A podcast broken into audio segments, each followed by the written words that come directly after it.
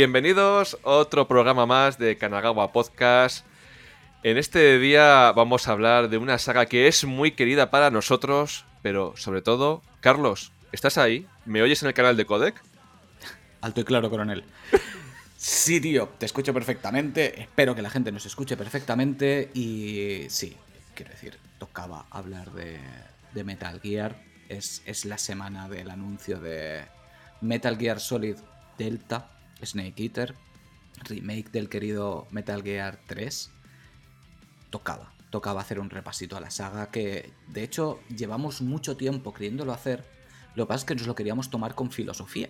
Nos lo queríamos tomar con calma. No sabíamos si hablar de la saga, si hablar de alguno concreto, si hablar de Metal Gear Solid, si hablar de Metal Gear Solid 3 Snake Eater, si hablar de mm, Phantom Pain. No lo teníamos nada claro. Le queríamos hacer justicia.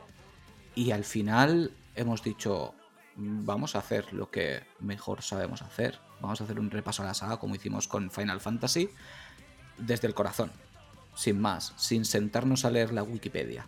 Eh, esto no va, de, no va de datos. Si queréis escuchar datos, hay gente que los cuenta infinitamente mejor que nosotros, porque no es lo nuestro. Lo nuestro es hablar desde el corazón, desde el sentarnos a tomar unas birras en un bar y que un colega nos diga, pues tío, no juega nunca Metal Gear. ¿Creéis que debería jugar? Sí a todo. Yo creo que sería un nombre excelente para el podcast. ¿Debería jugar a Metal Gear? La respuesta va a ser sí. Sí, sí, a, sí a todo. ¿A cuál? A todos. A todos. Que de hecho, mira, un, buen inicio, antes de entrar a hablar del, de, este, de este remake, que podríamos decir alguna cosita, evidentemente, eh, podría ser por cuál Metal Gear empezar. Puede ser muy interesante para la gente. Porque claro, tienes, tienes varias vías de entrada. Yo de hecho em, lo centraría en dos. En dos. ¿Cuáles? Si quieres, si quieres empezar eh, cronológicamente, no me voy a ir a los de MSX porque quizás se te hacen bastante duros. Pero sería por Metal Gear Solid, que al fin y al cabo es el, el inicio de la saga Solid. O en su defecto, Metal Gear Solid 3, evidentemente que es el inicio cronológico de la historia. sería el primero.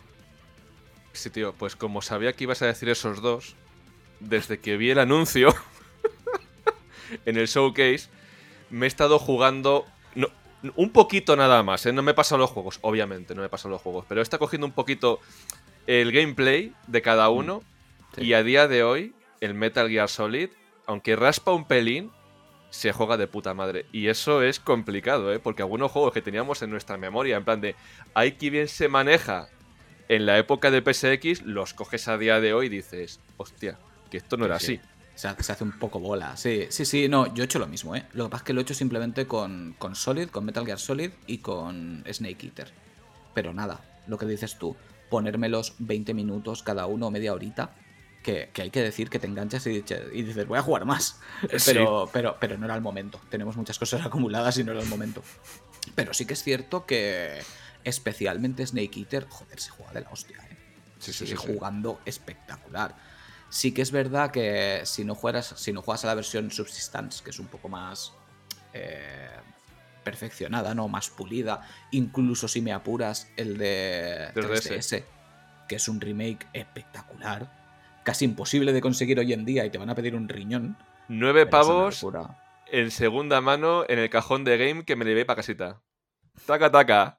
Pues mira, pues lo, que lo que pasaba antes de que la gente se volviera loca con esto. Sí, sí. Pero, joder, se juega muy bien hoy día, ¿eh? Se juega muy, muy bien. Y además es difícil, ¿eh? sí, sí, sí, 3 es difícil. Cuando lleguemos a él en el repasito, hostia, tiene lo suyo. Y además me acuerdo que en la época me costó se me hizo, no, no voy a decir que se me hizo bola porque lo disfruté una salvajada, de hecho es de mis juegos favoritos de todos los tiempos, pero tenía lo suyo, porque estábamos mal acostumbrados al radar y a este tipo de cositas y tela. Sí, telita tela.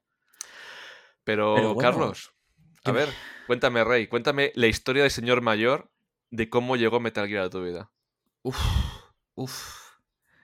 Bueno, primero, igual comentamos un poquito el Delta. Ah, es verdad, el Delta, sí, sí. Que le vimos, le vimos juntos. Y luego me pongo con las historias de abuelos. Sí, sí, cierto. Íbamos a streamearlo. Tuvimos esa ligera ilusión de, venga, vamos a hacer un stream. con Pequeño Ultros y con, con Guzmán, con Impact X64. Pero, pero lo dicho, somos señores mayores, no conseguimos configurarlo a tiempo porque nos juntamos muy, muy apurados y ninguno somos streamer. Y, y no, hubo, no, hubo, manera, no conseguimos eh, streamear el showcase. Pero hostia, la sorpresa que nos llevamos que era real. Era sí. real. Había un mogollón de señales, pero claro, eh, las señales estas todos sabemos que tal y como aparecen, desaparecen y, y a la verga. Pero, pero, era real. De hecho, recuerdo que mientras estábamos viendo el inicio del tráiler, estábamos diciendo, esto parece Jurassic Park. A lo mejor sí. es un juego nuevo de Jurassic Park. Entre los animales, cada uno se comía al siguiente y la valla electrificada. Decías, coño, Jurassic Park. Hasta que apareció Big Boss y dijimos, la hostia, que es de verdad. Me, me, hubiera faltado que hubiera hablado, tío. Ahí, si, si hubiese hablado, ya hubiese saltado, saltado al techo. Sí, sí, el, el kept you waiting Debería sí. haberlo dicho, pero claro, se supone que está ahí en modo, en modo caza y no, no procedía. Pero yo no sé tú, pero yo tengo ilusión y miedo a partes iguales. Porque, claro, joder, Metal Gear Solid 3, lo acabo de decir, es uno de mis juegos favoritos de todos los tiempos, igual que el tuyo.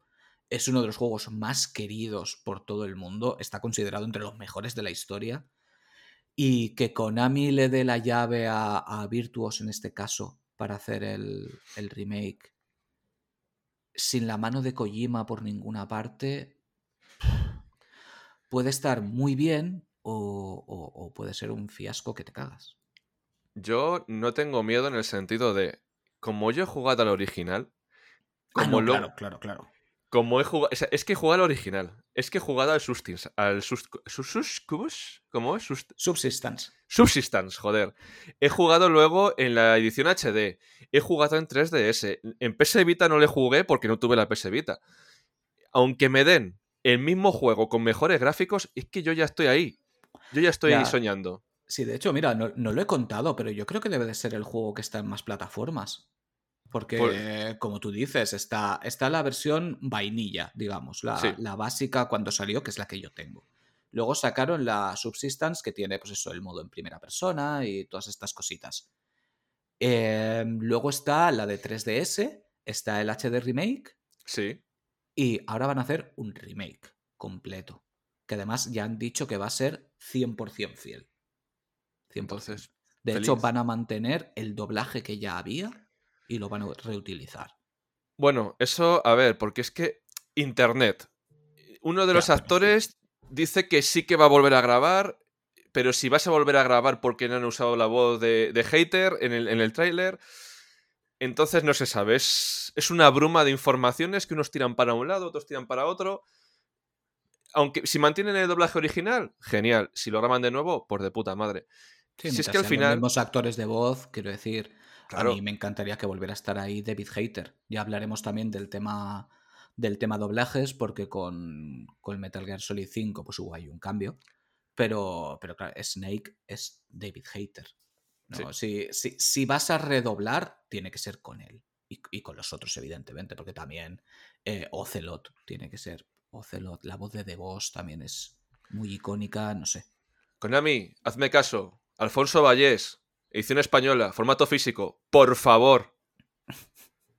No deberían, me caso. Deberían. No caso. Eh, eh, Konami no te va a escuchar. Pero les vamos a etiquetar, ¿eh? Cuando publicamos el podcast les sí. etiquetamos. Konami España, por favor, querednos un poquito. Querednos un poquito, tenednos en cuenta. Está muy bien. Bueno, está muy bien, no, es espectacular el doblaje original. De hecho, yo eh, soy amante feroz de la voz de David Hater, es un espectáculo. Pero tener aquí la opción de poder tener el doblaje español y el doblaje original sería la hostia. Y que cada sí, uno tío. lo juegue como le apetezca. Porque si como no... has dicho tú, el doblaje de Alfonso Vallés fue la leche y, y, para todo el mundo es icónico, ¿no? Oye, tío, ¿y si les mandamos unas camisetas y nos escondemos dentro de la caja? no estaría nada mal, ¿eh? No estaría nada mal. Sí, tío, pero... Pero, pero, pero sí, sí, sí, sí, veremos, veremos. Eh, si va a ser tan fiel, en principio no debería haber ningún problema. Lo que pasa es que, claro, es un juego que puedes hacerlo súper fiel hasta cierto punto. Porque las mecánicas, pues como hemos dicho, no han envejecido tan mal como podría parecer. pero el juego tiene que ser un poco más ágil de, de lo que era, porque si no a la gente se le va a hacer un poco bola, ¿no? A la gente más joven. Esto ya lo he dicho o lo voy a decir guiño guiño en otro podcast, guiño guiño, pero eh, hubo un, un mod que no sé si tumbó Konami en el Metal Gear 5 que estaban recreando con las mecánicas del 5 el 3, con skins y con todo. Hmm. Y yo creo que por ahí van los tiros. Como tienen las mecánicas del 5 porque es suyo, Sí, sí, lo podrían reutilizar. Sí, sí, Sí. sí, sí, sin ningún problema. Porque de Sí. hecho, cuando llegue el momento lo hablaremos. eh, en tema de mecánicas, Metal Gear Solid 5 es la bomba. Es la bomba. De lejos, claro, es el último que se hizo y, y ahí lo, lo dieron todo lo que había en la época. Y lo que es jugarlo es una gozada. O sea, eres, sí. eres- eres Jesucristo en ese juego. Eres la bomba. Puedes hacerlo Sí, todo. Todo, absolutamente. Pero bueno, em, ¿cuál era tu pregunta de antes? Se me ha ido la olla completamente. Eh, pues la pregunta de antes era, ¿cómo un señor mayor como tú conoció la saga de Metal Gear? Un señor mayor como yo. Pues mira, em, pues en el momento, en el momento porque soy un señor mayor. Como todos, de repente, no sé si lo vería, asumo que lo vería en hobby consolas o algo similar, porque en aquel momento de señores mayores, pues internet, pues no, va a ser que no, sí que estaba, pero, pero lo justo. Empezó a aparecer de repente este juego que, que tenía ese aura de videojuego definitivo, porque te lo, Sí. te lo anunciaban como tal, como no has visto nunca nada igual que, que Metal Gear.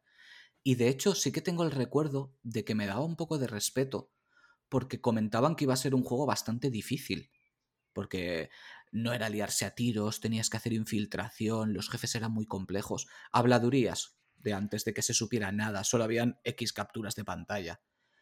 Pero esa sensación tan bruta de esto va a ser la hostia estaba ahí en el ambiente. Y yo ya lo he contado aquí, pero lo, lo reservé. Lo reservé. De los poquitos juegos que yo en aquella época reservaba, porque tampoco te hacía falta reservar los juegos. Lo hacías porque te hacía ilusión tenerlo el primer día y te asegurabas, pero vamos, Sí. siempre habían copias. Y yo reservé en Canadian Games, en Valencia, eh, la edición coleccionista. La que venía con la camiseta, con la banda sonora y todas estas cosas. Y, me acuerdo que se retrasó un montón por el tema del doblaje, pero un montón. Y yo cada dos por tres estaba en Canadian, oye, pero lo tenéis ya, no, se ha vuelto a retrasar. Lo tenéis ya, no, se ha vuelto a retrasar. Hasta que hubo un momento que el tío me dijo, vamos a hacer una cosa, tengo aquí una copia del juego PAL España, porque de hecho es la copia que yo tenía porque la perdí por desgracia. Eh, venía con la caja en castellano, el manual en castellano, o sea, estaba todo en perfecto castellano y los subtítulos, pero sin el doblaje. Y me dijo, si quieres, te vendo esto ya y la banda sonora, que también venía en el pack y ya la tenía, y te vendo estas dos cosas y cuando ya llegue la caja, abro una, le quito el juego, le quito la banda sonora y, y pagas el resto. Yo dije, pues venga. Y debí de ser de las primeras personas en España que lo jugó por ese motivo. Por cansino que el tío me dijo, toma, llévate este, ¿sabes? Y que te den. Años después, en entrevistas, se acordará de ti del peso del Metal Gear. Se acuerda, se acuerda, se acuerda. Sí, una, una de las veces que, que estuve muchos años después, porque yo es una tienda que, que- que dejé de ir por circunstancias de la vida, porque me mudé, me mudé más lejos de Valencia Capital y historias, no viene al caso. Y, y se lo comenté un día, así hablando de, no, si yo antes venía, tú me vendiste mi Dreamcast, tú no sé qué, y le comenté lo del Metal Gear, y se acordaba. No Hostia, es acordaba verdad que estaba yo. Claro, estabas esta- tú, Dios. estabas tú ese día. Sí, claro. sí, sí, sí. Y, y me voló la cabeza. Me voló la cabeza. Por suerte me alegré de que no era tan difícil como decían, porque Metal Gear la verdad es que no es un juego no es un juego complicado el primer No, Metal no, Gear. no. Te tienes que adaptar porque te tienes que adaptar porque en aquel momento, claro, ahora parece lo más normal del mundo, pero en aquel momento era es que no había nada así. Es que no había nada. Hay que pensar que es 1998 cuando salió ese videojuego y tres años antes, literalmente, lo más complejo que jugaba era Donkey Kong Country. Quiero decir, es que, es que tela, o Sonic 3, o cosas Es- por el estilo. es Tres años antes no estaba la Play 1. Es que la has dado. Es que esta, esta, no es, esta no es nuestra historia, Carlos. Esta es la historia de un hombre que tuvo visión. Sí. Yo cuando, cuando conocí el juego fue por, el, por la hobby consola, seguramente. Y lo primero que pensé del juego es, ¿quién coño es Hideo Kojima. Porque antes eh, los desarrolladores, cuando hacían videojuegos, no tenían nombre. Era el juego tal de esta compañía. correcto, era la compañía, no el desarrollador. Mm. Claro, cuando... Bueno, el director, perdón. El, director. Claro, cuando tú ves que ponen un nombre propio a un juego, en plan, es de este tío, dices, coño, tampoco tenías internet, tampoco sabías si ese tío era Cristo en Japón. Sí, es que sí que es cierto que, evidentemente, siempre X desarrolladores han sido muy respetados y, muy, y muy queridos, y el que estaba un poco metido, pues sabía quiénes eran X persona, o sea, ¿cómo no vas a saber quién es Miyamoto? Claro. Pero sí que es cierto que Kojima fue eh, la primera rockstar, por así decirlo. ¿no? El primer desarrollador con ese aura alrededor de genio incomprendido, burbuja, em, todo lo que, que yo hago es magia. Es que fue la hostia. Fíjate que a Konami le ha costado decir el estudio que estaba haciendo el remake. Mm. Siempre ha opacado a sus desarrolladores. Kojima lo sabía. Y dijo, en el paso al 3D voy a poner semillitas para que la gente me conozca más a mí que a Konami. Y el cabrón lo consiguió. Mm, es que, De, de, Kojima han corrido ríos de tinta porque es un hecho, ¿no? Kojima es una persona que siempre está ahí, para bien y para mal. Pero es, es un genio. es que es un genio, es que no es discutible. Te puede gustar más o menos lo que haga, pero va siempre 300 pasos por delante y eso lo vamos a ver hoy comentando todos sus juegos. Fue el primero que tomó en serio contar la historia de una forma profunda, cinemática, como si fuera una película, contándote la historia de una forma más densa, más compleja, que te tenías que meter en el lore a muerte, porque no te enterabas. Yo no lo recuerdo, pero estoy prácticamente seguro que en la primera pasada del Metal Gear me quedé con la mitad de cosas que me tenía que quedar. Sí, sí. Tenías, tenías, luego eh, fragmentos del, del interrogatorio que tú ibas leyendo y decías, ¿qué ha pasado aquí? Mm. ¿Sabes? Y, encima es que el tío. Porque claro, en PlayStation estamos. perdón. Estábamos acostumbrados a cinemáticas de la hostia y a entornos prerenderizados. ¿Qué dijo Kojima? Todo se hace con el motor del juego. Inmersión total. De principio a final. Estábamos acostumbrados a juegos pues como el Donkey Kong, el Super Mario, el Sonic y tal. Y llegas aquí y tienes un entorno habitual en 3D que encima con calidad cinematográfica, tanto en doblaje inglés como en doblaje español, de primer nivel. Sí, claro. No bestia. Carlos, eh, la gente, desde que el mundo es mundo, ha habido artes como el dibujo, la escritura. ¿Cuánto lleva la fotografía con nosotros? El cine, 100 años. Mm. ¿Cuánto llevan los videojuegos? Desde los 70, 80, Depende de lo pequijoso, lo que te pongas. Es un arte muy joven. 70, vamos a poner. Es un arte muy joven. Es que cuando la gente que no vivió el cambio oye a gente como nosotros flipar, no entiende que es un medio muy joven y que la hostia que nos dio, la sensación que nos dio de decir esto es algo completamente nuevo, es como esa, eh, como esa sala de cine de los hermanos Lumière eh, que están con el tren este, que la gente salió chillando de la, de la sala, que dice, ¿esto qué es? Pues prácticamente es esto, porque es un medio muy nuevo. Sí, sí, sí, yo además lo, es que además lo recuerdo. O sea, yo tengo el recuerdo de estar en la, en la salita donde yo jugaba la consola y estar jugándolo con el DualShock. Ya tenía en aquel momento el hmm. DualShock, que era el juego perfecto para jugar con DualShock. Sí, sí, sí, sí. Em, y empezar la primera cinemática que, como bien dices tú, con el motor del juego, para no romperte, no eran cinemáticas como las de Final Fantasy, que eran súper preciosistas y súper detalladas. Era el motor del juego. Y tú de repente le veías a él nadando por el tal. Por los océanos de Alaska, tal. Y, decías, ¿pero qué es esto? ¿Sabes? Y llegabas y salía Snake, hablaba con el coronel por el codec, ya he llegado, me voy a infiltrar, no sé qué. Te empezabas a mover por esa pequeña primera zona que, tan icónica es, que la viví el otro día de nuevo, con la separación está por cajas, que básicamente es un, un puzzlecito muy pequeñín y ya empiezas a guiarte. Tienes tu radar, tienes el cono de visión, lo puedes noquear, lo puedes matar a los soldados, soldados genoma, que, se llamaban. Esconderte detrás de tal, llamar al ascensor, esperar a que llegue el ascensor. Y tú decías, ¿qué es esto? Y un montón la de primera vez, no sé cuántas veces me pillaron y me reventaron en ese trozo porque no entendía qué estaba pasando. Y un montón de formas de superar la fase. Que tenías. Sí, lo puedes hacer de mil maneras. Los puedes matar a todos. Puedes no verte ninguno. Pero te aprendías al final por dónde iban cada uno. Yo me Sí. acuerdo que cada vez que me lo pasaba, esa zona la pasaba ya corriendo. Sí, sí, sí, sí. Es que me la sabía de memoria. De hecho, es un diseño de niveles increíble porque tienes mini tutorial, que es la zona esa, y luego un tutorial un poquito más grande, y luego ya te metes a la aventura cuando te metes por el canal de ventilación. O sea, increíble. En ese poco tiempo ya has aprendido la mecánica de esconderte, estrangular, dar toquecitos, qué son las cámaras, eh, los focos. Y tienes muchísimas formas de, de infiltrarte dentro. Te puedes meter dentro del camión, esperar y el camión te mete directamente. Sí, y además te, te- te ponen en completa situación. Sí que es verdad que es un, es un diseño de niveles espectacular porque desde el principio, en media hora, tienes todas las mecánicas, te plantean quiénes son los enemigos, en este caso Foxhound, te plantean quién es em, Liquid Snake, Sí. porque cuando subes en el ascensor aparece Liquid que coge el, el cañonero ruso y Sí. se va. El Hindy.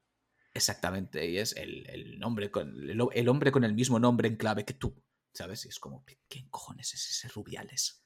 Sí, tío, es que es increíble. Y sobre todo, em, cuando tú estás jugando, años después, puede que no hayas tocado el juego en 10 años, tú te acuerdas de los diseños de los personajes porque es De que todo. son súper icónicos. De todo, te acuerdas de todo. Te acuerdas Súper icónico, de- tío. de todos los miembros de Foxhound, te acuerdas de Revolver Ocelot dando vueltas, del ¡Ah, mi mano! Eh, de absolutamente todo.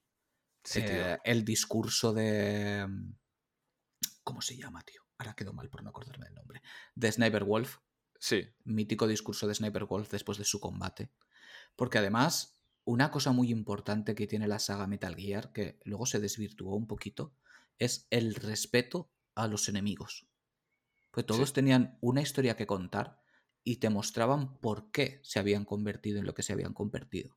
Y todos tenían historias súper dramáticas. La de Vulcan Raven, la de Sniper Wolf, la de... mm, ¿Cómo se llama este? ¿cuál? Eh, coño, el psíquico. Qué rabia. Psicomantis. Psicomantis. Psychomantis, que- que- joder, de mis personajes favoritos y no me acordaba el nombre, tío. Tiene huevos. ¿Ves? Esto es lo que tiene niños, no prepararse nada y tirar de memoria, porque es, es lo más bonito de todo. Sí. Sinceramente, para mí es lo más bonito de todo. Tú, tú en la vida real no estás con una Wikipedia debajo del brazo para hablar de las cosas. Correcto, exactamente. No, est- no estoy aquí con las cifras preparadas. Es que no, no lo tengo ni en la pantalla, es que me da igual. Mm, increíble, tío, increíble. Porque además, ¿qué, qué vamos a decir de Psychomantis y el mítico combate contra Psychomantis que se ha convertido en algo tan icónico que yo creo que es para estudiarlo en diseño de videojuegos? Sí. Es ese combate en el que... Es que, claro, entra también un poco la rotura de la cuarta pared, que es una cosa que nos descubrió Kojima a, a los niños de la época. Bueno, niños, tendríamos 14 o 15 años nosotros Sí, por dos. ahí. De tienes que llamar a Meryl, encontrarás su número de codec en la parte de atrás del CD. ¿Y tú? ¿Qué? Y yo me acuerdo que miraba en los menús a ver si tenía algún tal. No caes que es algo tan real como que cojas la maldita caja del videojuego. Y en la caja del videojuego estaba la imagen de una conversación con Meryl. Y ahí veías el número de codec y Sí. lo podías poner. De hecho, siempre te habla de pulsa X, pulsa cuadrado. En el 2, creo que le dice Campbell a Raiden, no es la primera vez que juegas a este juego. Siempre rompe la cuarta pared. Es increíble, tío. Y una cosa de Sniper Wolf que me hace muchísima gracia en estos tops de, de muertes traumáticas de, de videojuegos, siempre te ponen la muerte de Sif, de, de Dark Souls. Y nunca te ponen la muerte de Sniper Wolf que, que te, te deja destrozado, porque es que tampoco llega a ser mala del todo. Te, o sea, te rompe la vida, sí, sí, te rompe la vida. Te rompe Sí, la sí. vida. De hecho, yo tenía un, un muy buen amigo en aquella época que, que ese personaje le enamoraba y tenía una figura de Sniper Wolf y tal. Y era siempre, cada vez que llegábamos a ese momento, porque yo que sé cuántas veces me he pasado a Metal Gear Solid, infinitas. Y siempre que llegaba ese momento lloraba y era como, no, por favor, ¿sabes? Y Otacon por ahí, no, que se muere. Porque Otacon es un maldito desgraciado al que se le mueren todos sus intereses amorosos. familiares. Y familiares. Sí, sí, ese. El pobrecico es una desgracia andante. Pero sí, sí, sí. Y como decía, las roturas de la cuarta pared luego con, con Psychomantis, como estaba diciendo, que es el combate contra ese hombre. Es un icono de los videojuegos que para que no te leyera la mente tenías que cambiar el mando de puerto. Y si estaba en el puerto número 2, no te podía leer la mente y le podías vencer.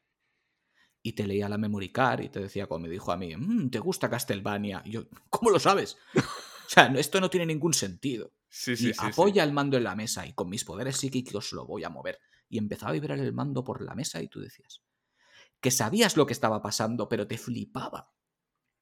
Sí, tío. Decías, pero, pero, pero, ¿cómo a este hombre se le han ocurrido todas estas cosas para romperte la cabeza? Porque Y es te un tío. apagaba la pantalla y te ponía ahí, y veo. Es que es un tío que tiene una mente creativa increíble y además Sí. conoce muy bien las emociones humanas. Sí. sí, Sabe sí, irte a pillar. y, joder, o sea. Yo, yo todavía me acuerdo de cuando me pasé el juego por primera vez. Yo me lo pasé primero en fácil. Porque siempre que hablamos de la dificultad en los videojuegos, aquí tú tienes un selector. Mm. Pero ¿sabes qué te pasaba? Yo, que te sinceramente, no lo, no lo recuerdo. Quizá lo puse en fácil porque dijeron que era un juego difícil. No lo sé. Pero sí, no yo seguro que sí. No Pero iba avanzando, iba avanzando, iba subiendo de nivel de dificultad. eh, ganabas el smoking, ganabas la, la bandana infinita, de este de munición Mm. infinita, tal y cual. Y luego llevas como Rambo por allí. Y le jugabas una y otra vez, tío. Era de Sí. esos juegos que, que te les ponías una tarde y decías, va. Sí, bueno. porque además yo recuerdo que la primera vez o tardé mucho en pasármelo o a mí se me hizo eterno. Una de las dos cosas. Porque no, no recuerdo que fuera un juego que me pasara súper rápido. Yo creo que me costó. Aparte también es que te metías mucho en el mundo, ¿no? Y ciertas cosas que ahora tenemos súper claras y totalmente preconcebidas de haberlas visto mil veces, en aquel momento eran novedosas y, y- y- y tampoco estabas tan acostumbrado y se te hacía raro.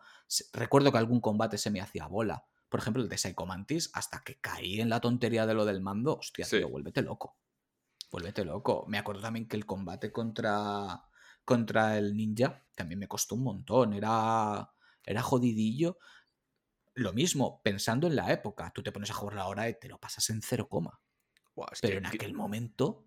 Grey Fox era un personajazo, pero. Sí, sí, sí, espectacular. que- Espectacular.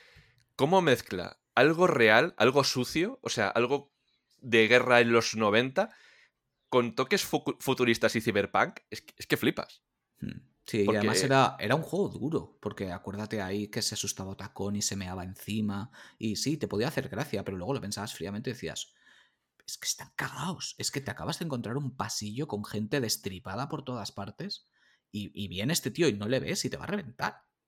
Sí, tío, sí. Podemos hacer spoilers en, en este juego. O sea, en este juego, no. en este podcast. Hombre, vamos a ver, quiero decir, estamos hablando de juegos del año 98. Tío, el, que, ese. es- el que está escuchando esto em, asume que van a haber spoilers. Pero por si has llegado hasta este punto y no habías jugado a ningún Metal Gear, atención, spoilers, van a haber spoilers. sí. Ese momento de que el maestro Miller se quita la, la coleta y se quita las gafas y es liquid, liquid y te quedas Sí. tú. Dios. Sí. Dios. Sí, sí. Dios. Sí, que esa es otra especialidad de Kojima, jugar contigo. A lo largo de todos los juegos lo, lo- lo veremos y lo repasaremos. Pero también asumo que la gente que lo está escuchando es porque los ha jugado todos y también quiere Sí. hacer el mismo repaso entre amigos que, que estamos haciendo nosotros. Y es muy de Kojima jugar contigo. Es muy de Kojima. De hacerte creer una cosa y en realidad es otra y, y trolearte. Pues aquí tengo un problema. Aquí tengo un problema. eh, que me, me he escuchado las bandas sonoras juntas. A cascoporro. Y a lo mejor puedo meter la pata. Pero del juego, tío, cuando llegabas a ese final espectacular que luchabas contra un mecha y terminaba el juego que tenía dos finales, Sí, podías correcto. salvar a Otacon y a, o a Meryl. O a Meryl. Esa canción de Best, de, de Best Is Yet to Come, Correcto. ahí ya empezamos a meter temas vocales, porque si no me equivoco solamente estaba ese. En el primero que yo recuerde, sí. Ahí empezamos ya con los temas vocales que dices, joder, o sea, no, no me puedo imaginar un mejor fin de juego que el que acabo de vivir. Sí.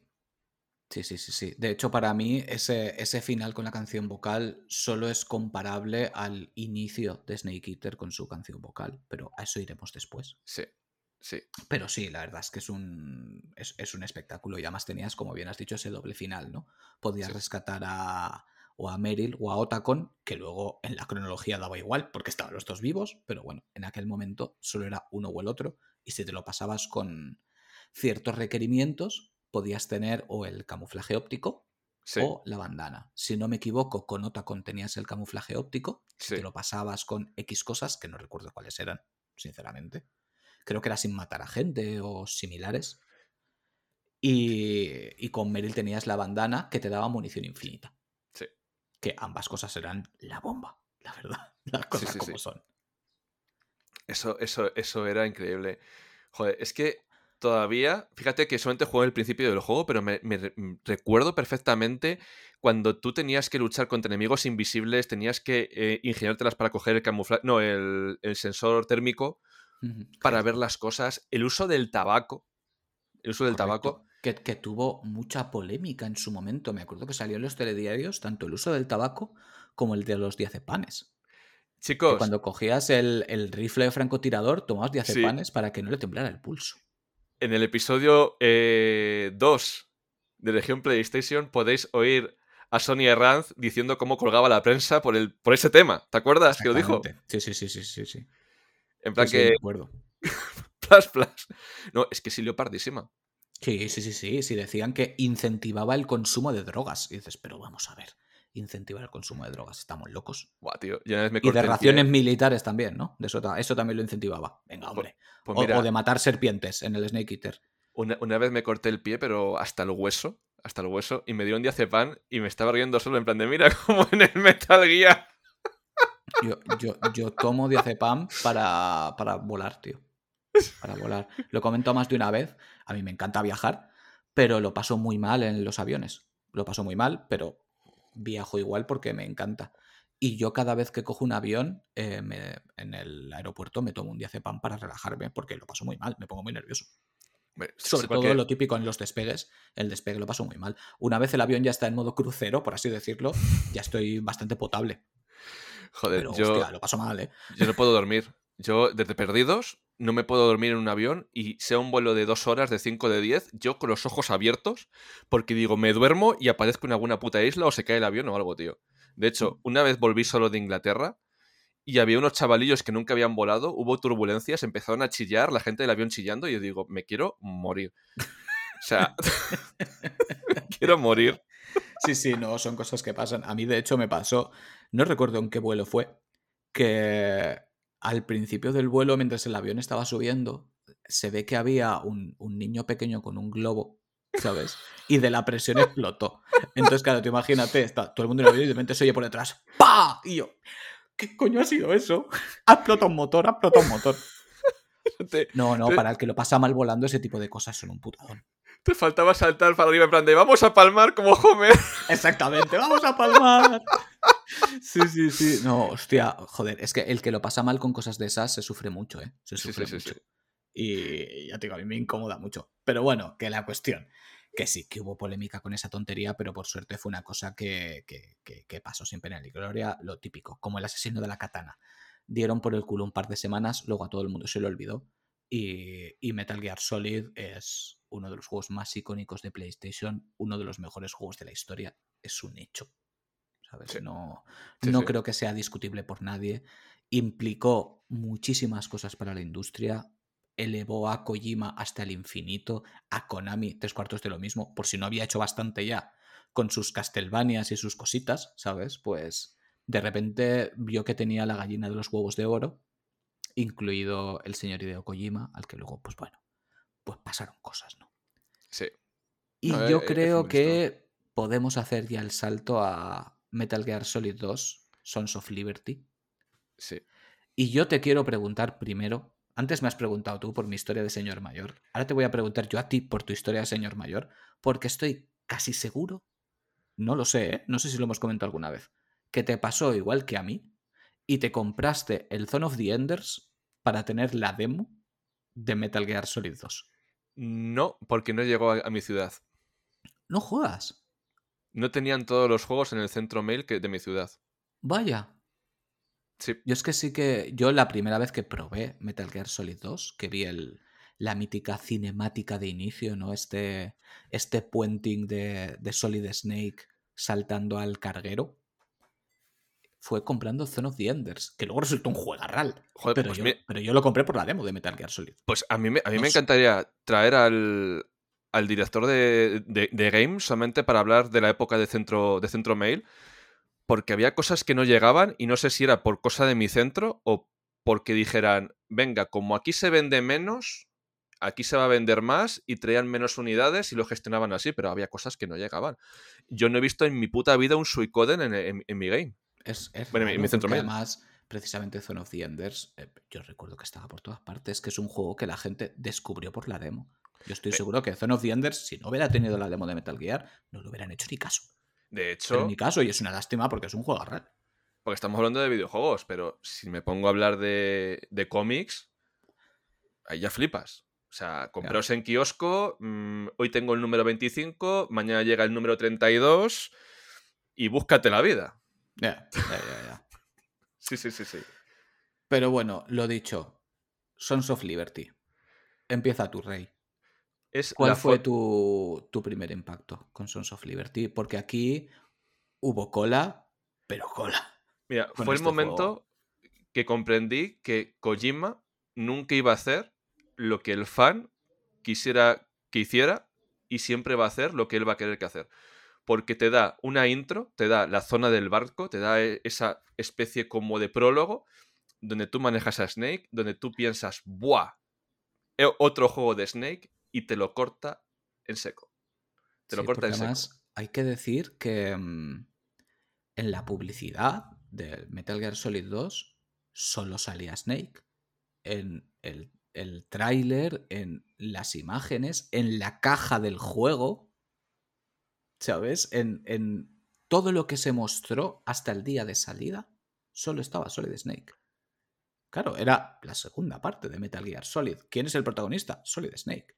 Pues no tanto. Claro, yo, a ver, al principio me enfadé. Porque dije, ¿esto qué es? O sea, Sí. yo quiero jugar con Snake. Yo quiero ser otra vez ese soldado legendario que es Snake. Cuando te pasas el juego y comprendes lo que ha pasado, ya lo entiendes perfectamente y dices, vale, te entiendo, lo comprendo y lo aprecio ya con las siguientes pasadas. Mm. Pero la primera vez que lo jugué fue todo el gato en plan de, meh. O sea, ¿qué pasa aquí? Sí, de hecho yo recuerdo que cuando acaba la parte del carguero, ¿no? Con, con Solid Snake y empiezas con Raiden, yo pensaba que era algo temporal. Sí, O sea, en plan que ibas a estar con él, yo qué sé, dos horas, tres horas y de repente te pasarían al control de Snake en otro sitio y que, no sé, sería cada vez uno y, y dos historias mezcladas. Pero no, no, no, no. No eres Snake. Y te lo encuentras. Ah, el mítico Iroquois Pliskin. Sí, Y, joder. y Raiden no se da cuenta de que es Snake, pero tú sí. Y tú estás pensando, Raiden, eres tonto. Se esfuerza Kojima en que te sientas imbécil llevando a Raiden. De hecho, a mí hay una cosa que, que me llama mucho la atención y es que hay un paralelismo con el, con el inicio, un paralelismo muy claro, que empiezas igual que Metal Gear 1, porque al final es una simulación, ¿no? Del Sí. primer Metal Gear. Cualquiera puede ser Solid Snake. Pero Así como en el primero tú llegas y están todos los soldados y los tienes que noquear o esquivarlos y, y- y huir, aquí llegas y la mitad de los soldados están noqueados. Ya ha llegado alguien antes que tú y lo ha hecho mejor que tú. Y de hecho luego subes en el ascensor y están por ahí las gaviotas y te, resbala, te resbalas con la mierda de las gaviotas. O sea, Sí, eres, sí. básicamente eres tonto. Sí. ¿sabes? Y estás todo el rato dándote cuenta de que tú no eres Snake, pero bajo las circunstancias adecuadas, que al final es de lo que va el juego, puedes ser Solid Snake, pero no lo eres. Y tú no dejas de pensar durante todo el juego, ¿por qué estoy con este tío y no estoy con Solid Snake? Es que da otra vuelta de tuerca a la importancia de los genes. Tú eres como eres por tus circunstancias o por tus genes. Porque no lo hemos contado, pero claro, tú te encuentras con Liquid Snake, que es tu hermano. Porque cuando Big Boss eh, en Snake Eater 3 mm, le clonaron, ya sobre los 70 por ahí, sa- salieron tres críos. Bueno, salieron realmente sal- salieron ocho críos, pero sobrevivieron tres. Liquid, Solid y Solidus. Correcto, que Liquid y Solid son los que son los gemelos que están modificados genéticamente y, y Solidus que es un clon puro de Sí. Boss. Y claro, La cosa es, ¿tú eres tú porque eres tú o por los genes? Y este juego es lo que te está demostrando, en plan de, tú no tienes genes, tú no eres nadie, tú eres un perro chucho que te han encontrado por ahí. ¿Te puedes convertir en el soldado legendario? Sí. ¿Puede ser el soldado legendario bajo las condiciones adecuadas? Cualquiera puede ser Solid Snake. Y, es un juego, o sea, es que el, cabrón te, rompe de Kojima... la cabeza, te rompe la cabeza. Que además, en el momento, nadie lo entendimos. Por más que diga la gente, no, sí, sí, nadie lo entendió. Es un juego que se ha querido con los años. En su momento, a la gente no le gustó. ¿Tú te has dado cuenta mal con ese juego? ¿Tú te has dado cuenta y has caído de una cosa de ese juego que es que te, te vuela la cabeza a año 2023? Sí. De que estás hablando con una puta IA que simula la voz y, y simula el rostro de personas y no te enteras que es una puta IA y el tío este lo hizo en 2000 y pico. Claro, es que eh, para la gente que, oh. desprestigia o la, imagen de, de, Hideo Kojima, este tío estaba 300 pasos por delante de todos. Se rió de todo el mundo. Y todo el mundo quería otra historia de Solid Snake y él nos estaba diciendo, eh, que puede ser cualquiera, que no flipéis, que esto es lo que hay. Cualquiera bajo las circunstancias adecuadas puede ser Solid Snake. Tú eres Solid Snake. Raiden eres tú. Eres el jugador. Sí, sí. Deja de fliparte. Esto es lo que tienes. Disfrútalo, vívelo. Que luego tenías lo icónico que tú en el juego. Que esto, esta es otra. Esta es otra jugada magnífica que a mí me, me hinchó las bolas en aquel momento. Tú cuando empiezas con Raiden no tienes radar. El radar te lo tienes que ganar en cada zona. Tú vas a ciegas y hasta que no llegas al terminal y te sincronizas con el terminal, no te aparece el radar para que veas lo que hay a tu alrededor. O sea, es que Raiden es tan desgraciado que no tiene ni eso. Te lo tienes que ganar. Es que el placer de retomar partidas y de volver otra vez a los juegos para darte cuenta de detalles. Porque tú, a ver, es que el problema de este juego, que la primera parte de Snake es que es magnífica, porque tienes el puente del río Hudson, con la escena esta de Ghost in the Shell y de Terminator al terminal que aparecen los rayos. Es que esa escena, otra de las que se en un icono de los videojuegos. Esa intro, para todos los que lo vimos en el momento, yo es que recuerdo estar con el. con el. la demo. Y que se me pusieran los pelos de punta. Porque es que aparte está tan bien medida que ves a alguien tapado con ese chubasquero y dices, es Snake, es Snake, le ves fumando. Sí, creo que es Snake. Y tira el cigarro, lanza el chubasquero, se pone en camuflaje y no le ves. Sabes que es él, pero no le estás viendo. Y hace el puente y cae. Y lo que dices tú, los rayos, ese momento Terminator. Sí. Sí, sí, y desaparece el camuflaje y dices, joder, sí. Es Snake. es que es increíble. Es que es, increíble. increíble. Y todas las nuevas habilidades que tenías en ese juego, que ahora de repente podías dar volteretas, te podías colgarte las banderillas. Ay, las banderillas. De las banderillas. podías esconder los, los cadáveres en los. Bueno, los cadáveres o los soldados noqueados en los armarios. E, es que era, increíble, tío. Si, mirabas una revista y hablabas con Otacón, te, te hacía comentarios, porque no lo hemos hablado, pero el codec en todos los juegos es útil. O sea, tiene. Desvarían, como nosotros, pero con información útil. Te van a decir cosas que te van a ayudar muchísimo en el juego, tío. Y a, mí me hacía muchísima gracia porque, claro, en este, en el trozo del carguero, solo tienes a Otacon en el codec. En Metal Gear Solid tenías a tu equipo. Y en este, claro, no está Mailing para grabar partidas. Las partidas las grabas con Otacon cuando le llamas a la frecuencia de grabar partidas. Y Mailing en su momento te decía proverbios y, Snake como que tonteaba así en plan gracioso con ella cuando le decía los proverbios. Y en esta, Otacón te intenta decir proverbios, pero te los dice mal, se equivoca. Es en plan, a ver cómo era. Y, o sea, e, e, es, Snake, e, Snake, ligando como un divorciado de 40 años, de verdad te lo digo. Sí, sí, sí, totalmente, totalmente. Tío, pero luego también cuando estás con Raiden, solo tienes, entre comillas, a, Roy Campbell y a su novia. Y es súper bizarro porque de repente quieres grabar partida y ella se pone a hablar de es que cada vez hacemos menos cosas, es que no sé qué. Y tú, estamos hablando de vuestra vida sentimental a mitad de una misión, que está arrodillado en un sitio ahí al lado de soldados y tú le estás diciendo que no te ha llevado la cena a la cama. O sea, ¿qué, qué está sucediendo aquí? Sí, Era sí, todo tío. como muy bizarro. Sí, sí. Y claro, es que esa primera parte con Snake, eclipsado de más, pero es que hemos hablado de Foxhound, pero de Adcel, Sí. joder, todavía me acuerdo de Vamp, eh, de Fatman, o sea, son Ujú. Personajes De Fortium icónicos. con su cañonazo este eléctrico. que no podía ser herida por balas. Correcto. Es que además, tío, luego pasaban este tipo de cosas que, que- que eran espectaculares, pero a la vez te hacían sentir un poco tonto. ¿Sabes? Porque, por ejemplo, con, con Fatman, él Sí, eh, ponía bombas por todo el carguero. sí. Pero estaba planteado de manera que él no lo quería reventar todo. Porque si quiere que no las veas, no las ves. Las pones por debajo y tú no las puedes ver. Estaban en sitios en los que era difícil verlas, pero podías verlo. Igual que con el combate con Fortune, prácticamente es una humillación. O sea, ya, ya tiene un tiro de vida. No, no tiene nada, es un puntito. Lo que pasa es Sí. que no le puedes dar y tú estás frustrado. ¿Y por qué no puedo darle a este tía? Sí, tío, o sea, es que es, que es increíble, increíble Pero, cómo, pero cómo lo esto mismo, me- trata, trata a esos malos igual que con esos malos. Ese, ese, ese equipo, el Dead Cell, igual que en su momento se trató a Foxhound. Con gente que te cuenta su historia, que empatizas con ellos, que entiendes por qué están ahí, qué es lo que están haciendo. Y, y son enemigos espectaculares. De hecho, Vamp, que has nombrado, está inspirado en Joaquín Cortés, el Sí, bailarín. majo. Que de hecho Sí, se pone sí, ahí a bailar y tú dices, pero ¿qué, qué está pasando aquí? Que, que el tío flipó cuando se lo dijeron. No lo sabía y en una entrevista se lo pusieron y dijo, joder, si no, yo no he pagado para, que tengan mis derechos, cabrones.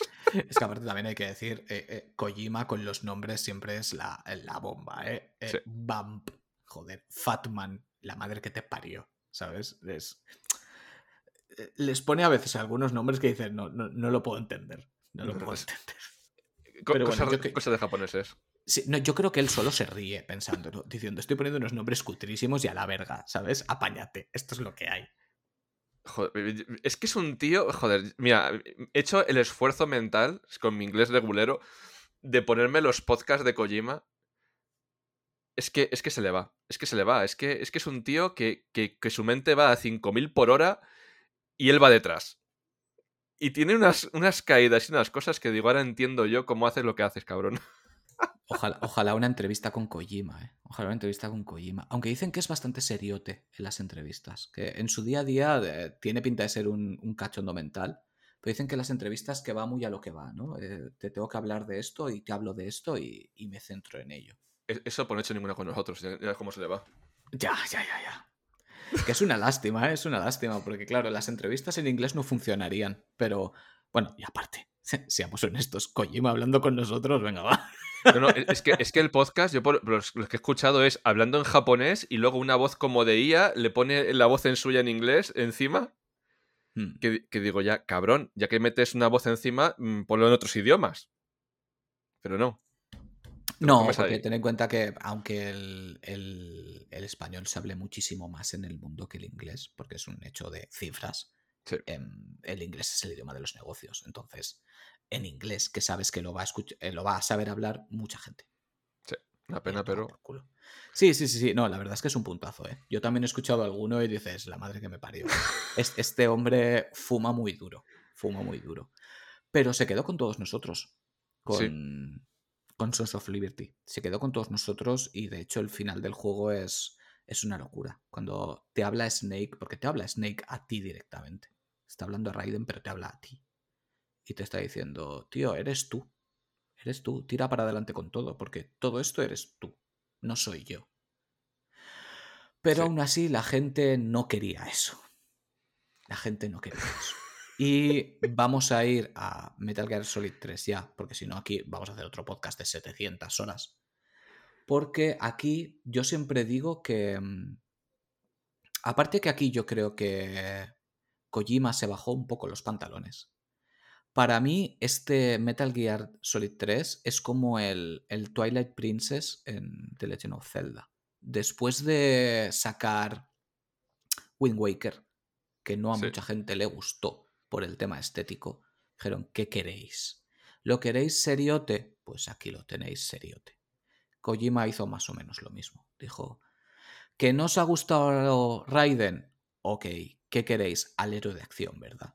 Pues aquí vais a tener al más macho, al más duro, el que se las zumba todas. Es que no fuma ni cigarros, este fuma puros. Porque es el más macho de todos. Y vino el, el icono, el juego del que se va a hacer el remake, este Metal Gear Solid 3 Snake Eater, que vuelve años atrás para contarnos la historia de Big Boss. Y joder, qué pedazo de juego. La madre que me parió, tío. es que pasarán los años y seguirá siendo una barbaridad. Otro juego que no manejamos a, a Solid Snake. Ya, bueno, pero a efectos prácticos es como si lo fuera. Sí, tío. Yo con este, lo es. con este juego tengo una historia muy bonita porque me, me le terminé. Estuve sin dormir una noche. Le conseguí terminar, o sea, acabé con, con The Boss eh, justo cuando amanecía. Justo, justo, de, de, la viciada que le pegué. O sea, eso no lo hago ya en la vida porque a las once y media, doce estoy ya dormido. Hmm, pero fue. Sí, pero fue una sensación de decir: de tengo el tiempo, tengo las ganas, me lo quiero fumar y. Hmm. Y es que es una aventura, tío. Es que.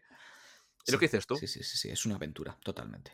Totalmente. De hecho, hablamos mucho del, de la introducción de Metal Gear Solid 2, pero la introducción de Metal Gear Solid 3 es otra salvajada. Todo ese primer tramo que es, pues eso, el tutorial, por así decirlo. Cómo te habitúas al nuevo control, ¿no? A de repente sentirte completamente desnudo. No tienes el radar, apáñate. A ver, bueno, sí, tienes un radar, pero que te marca puntitos. No sabes si es gente que está arriba, que está abajo, si es un animal, si qué leches es. De repente, lo único que tienes para sobrevivir es el camuflaje. Te tienes que alimentar porque de repente tienes una barra de estamina y si tienes heridas te las tienes que curar, porque si no tu barra de estamina se va a tomar por culo. Era, era duro, pero tú eras Snake, ¿sabes? Eras el macho. Ojo, que empieza siendo una puta mierda, ¿eh? Sí, no, no, es correcto. porque el mayor cero recurre, el mayor cero recurre a Jack porque Solid Snake es David y Big Box es, Jack. Ojo, Jack como Raiden. Jack se llama Raiden también. Es que ahí, ahí intentaron hacer algo, pero eso, eso ya es lore profundo que a lo mejor podemos meter la pata. Pero mm. vamos, a tirar por otro lado, que es el tema de que era el único mierdecilla que tenían para parar a lo que tenían ahí metido. Sí, ¿a quién tenemos a este? Vamos a mandarle. Tira para adelante. De hecho. de, hecho, se encuentra con Devos y lo parte por la mitad. Sí, sí. De hecho, si tenéis alguna duda, cuando, cuando veáis eh, a Solid y a Big Boss, o a alguien que es Big Boss y no es Big Boss, el que se mea encima siempre, ese es Big Boss. Mm, correcto. Siempre se mea encima, tío. De hecho, se mea encima varias veces. Y es que mm. es una huida hacia adelante en plan de o es esto o morir. Y te va curtiendo, tío. Y te va curtiendo. Mm. Es increíble, tío. Y, como hemos dicho, esa, esa secuencia introductoria es, es bárbara. Es bárbara. Caes con tu con tu paracaídas, porque es que hasta en eso es más macho, ¿sabes? Porque Snake hacía, eh, o sea, Solid Snake hacía puenting. Pero Big Boss, antes de ser Big Boss, se tiran paracaídas como un macho. Está fumándose su puro, lo lanza a cámara lenta, salta con el paracaídas a cámara lenta, porque mira que a Kojima le gusta la cámara lenta, la madre que lo parió. Siempre me acuerdo del vídeo de Mutska de la cámara lenta, si no lo habéis visto, poneroslo. Muska tiene, tiene un vídeo de... No sé si es de Snake Eater o de la saga eh, Metal Gear en general, del abuso de Kojima con la cámara lenta, es cierto, pero es que, están, es que está tan lleno de momentos. Está tan lleno de momentazos. Es que es, que es una salvajada de juego. Es que me sabe hasta mal comentar cosas del juego de lo bruto que es, porque es para vivirlo. Es para vivirlo. Es que... Y aquí tenemos otra vez a, otros, a otro grupo de, mm, de soldados, en este caso la unidad Cobra, que son los, los que siguen a The Boss, allá donde está The Boss, la, la, mentora de Solid Snake, la que lo deja hecho un Cristo, le parte el brazo, lo revienta, lo destroza y le tira para allá. Personajazo, ¿eh? Personajazo, Personajazo, icónico hasta el infinito, pero, pero vamos, su arma, su, su aura, ¿no? La bandana, que le quisieron dar lore hasta la bandana. Pues la mítica bandana de, de, Big Boss es la que llevaba The Boss. Que se la pone él y de repente pues ya tienes ahí el lore de la bandana, ¿no? Y porque todos la llevan. Es que a ti no te, no te apetecería un juego en la Segunda Guerra Mundial con The Boss. Sí, sí, sí. Es sí, que- sí. es De hecho, es, es una cosa que yo creo que en su momento pensamos muchos, ¿no? El, ¿Por qué no un, un spin-off de, de Boss, de su época eh, de auge? Porque claro, Big Boss al final es Big Boss porque ha matado a The Boss, pero The Boss nunca tienes claro ¿A quién ha matado? si la has matado o se ha dejado matar. Porque ya tenía que morir. Y ella lo sabía. Que es una, una de las partes que más te rompe, ¿no? De este, de este juego. Ella era lo, lo que de- define en el juego como una auténtica patriota, ¿no? Hace lo que tiene que hacer por su país.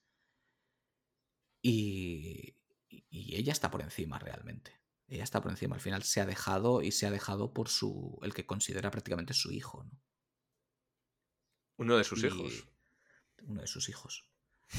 Y hubiera. Sí, sí, sí, sí, que ahí, ahí ya más lore profundo, sí, sí. Sí, sí, sí, ma- sí. Más, más lore profundo. ¿Me escuchas, Salashaska? Em, es duro, es muy duro, pero es, es la leche. Y ojalá hubiera habido un spin-off de The Boss. Ojalá si en algún momento Kojima pudiera tocar su propio lore, porque al final, aunque es propiedad de Konami, es suyo. A mí lo que más me gustaría no es otro juego con Solid Snake o con Big Boss. A mí me encantaría un, un spin-off de The Boss y ver de lo que era capaz, realmente. Sí. Y como hemos dicho, tenía su, su, su unidad, ¿no? La, la unidad Cobra, que Cobra. estaban ahí, pues esto, The Pain, The Fear, The End, The Fury y The Sorrow Arias, mi maridito querido. Sí. También lo mismo, otros enemigos espectaculares con combates icónicos, pero es- ese combate contra The End, contra el francotirador, Que le puedes matar de viejo. te lo puedes matar de viejo, correcto. Joder. O sea, ah, sí, sí, eso para, para el que no lo sepa, que yo creo que lo debe saber todo el mundo. Si, si tú grababas partida cuando empezaba ese combate y adelantabas el reloj de la consola X tiempo, cuando luego te ponías a jugar, se había muerto de viejo. sí. Y no, y no tenías que hacer el combate. Y Al igual que de hecho había un momento que tú lo veías desde lejos y si le disparabas con el francotirador, lo podías matar y lo mismo. Y ese combate ya no se realizaba. Que eran, Sí, eran sí. combates muy chulos, porque igual con, con The Sorrow, que era este combate, ¿no? Que tú ibas andando, bueno, combate, eh, situación, Situación. y todos los soldados que iban apareciendo eran la gente que tú habías matado. Pero si tú no habías matado a nadie, que los habías tirado a todos con los dardos estos tranquilizantes, no aparecía nadie. Eras tú andando por el agua. Que The Last of Us inventó la violencia en los videojuegos y cómo sufrirla, ¿no? Sí, sí, sí, sí. Aquí, aquí, aquí, ya se. Aquí. Es que esta saga. la- hay gente que la entiende mal. Es un canto mm, antimilitar, es un canto a la paz. Totalmente, es, es- son unos videojuegos antibélicos. Lo que pasa es que estás todos los juegos matando gente. Pero realmente es un grito antibélico total de, de Kojima. Y, y antibombas nucleares y anti todo. Sí, tío, o totalmente. sea. Eras consciente de la que habías liado en un momento cuando. Bueno, yo cuando fui. Es que no cabían, parecía un estadio, un estadio eso. Yo, yo empe- empecé a matar gente, empecé a matar gente, empecé a matar gente. Y vamos, a foro máximo, tío. Sí, sí, no, es que aparte tiene, tiene trozos que son tela, ¿eh? O sea, yo, yo recuerdo algunos trozos que me los tenía que pasar a lo modo Berserker.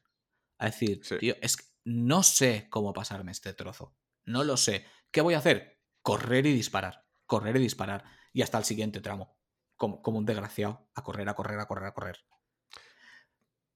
Es lo que había. Es que yo creo, sinceramente, que, que prácticamente con, con todos los Metal Gear, como mínimo con los tres primeros, ni siquiera sabíamos a lo que nos enfrentábamos cada vez que salía. No lo sabíamos. Íbamos un poco a, a- a huevo porque cada vez nos sorprendía con una cosa distinta y te volvías loco y no, no tenías claro qué es lo que estabas haciendo ni de qué manera lo tenías que hacer. Y era brillante porque al final, en los tres primeros, no dejas de ser un soldado que no sabe a lo que se enfrenta. Y se tiene Sí. que apañar. Sí. Sí. Y es lo que hay. Y aquí te suelto y, ya verás cómo te lo montas. Sí, sí, o sea, porque es que al final mm, lo que forja a, a- a los grandes soldados es la dificultad y siempre te lo dice el juego, siempre hay un campo de batalla, siempre, siempre, tío, siempre.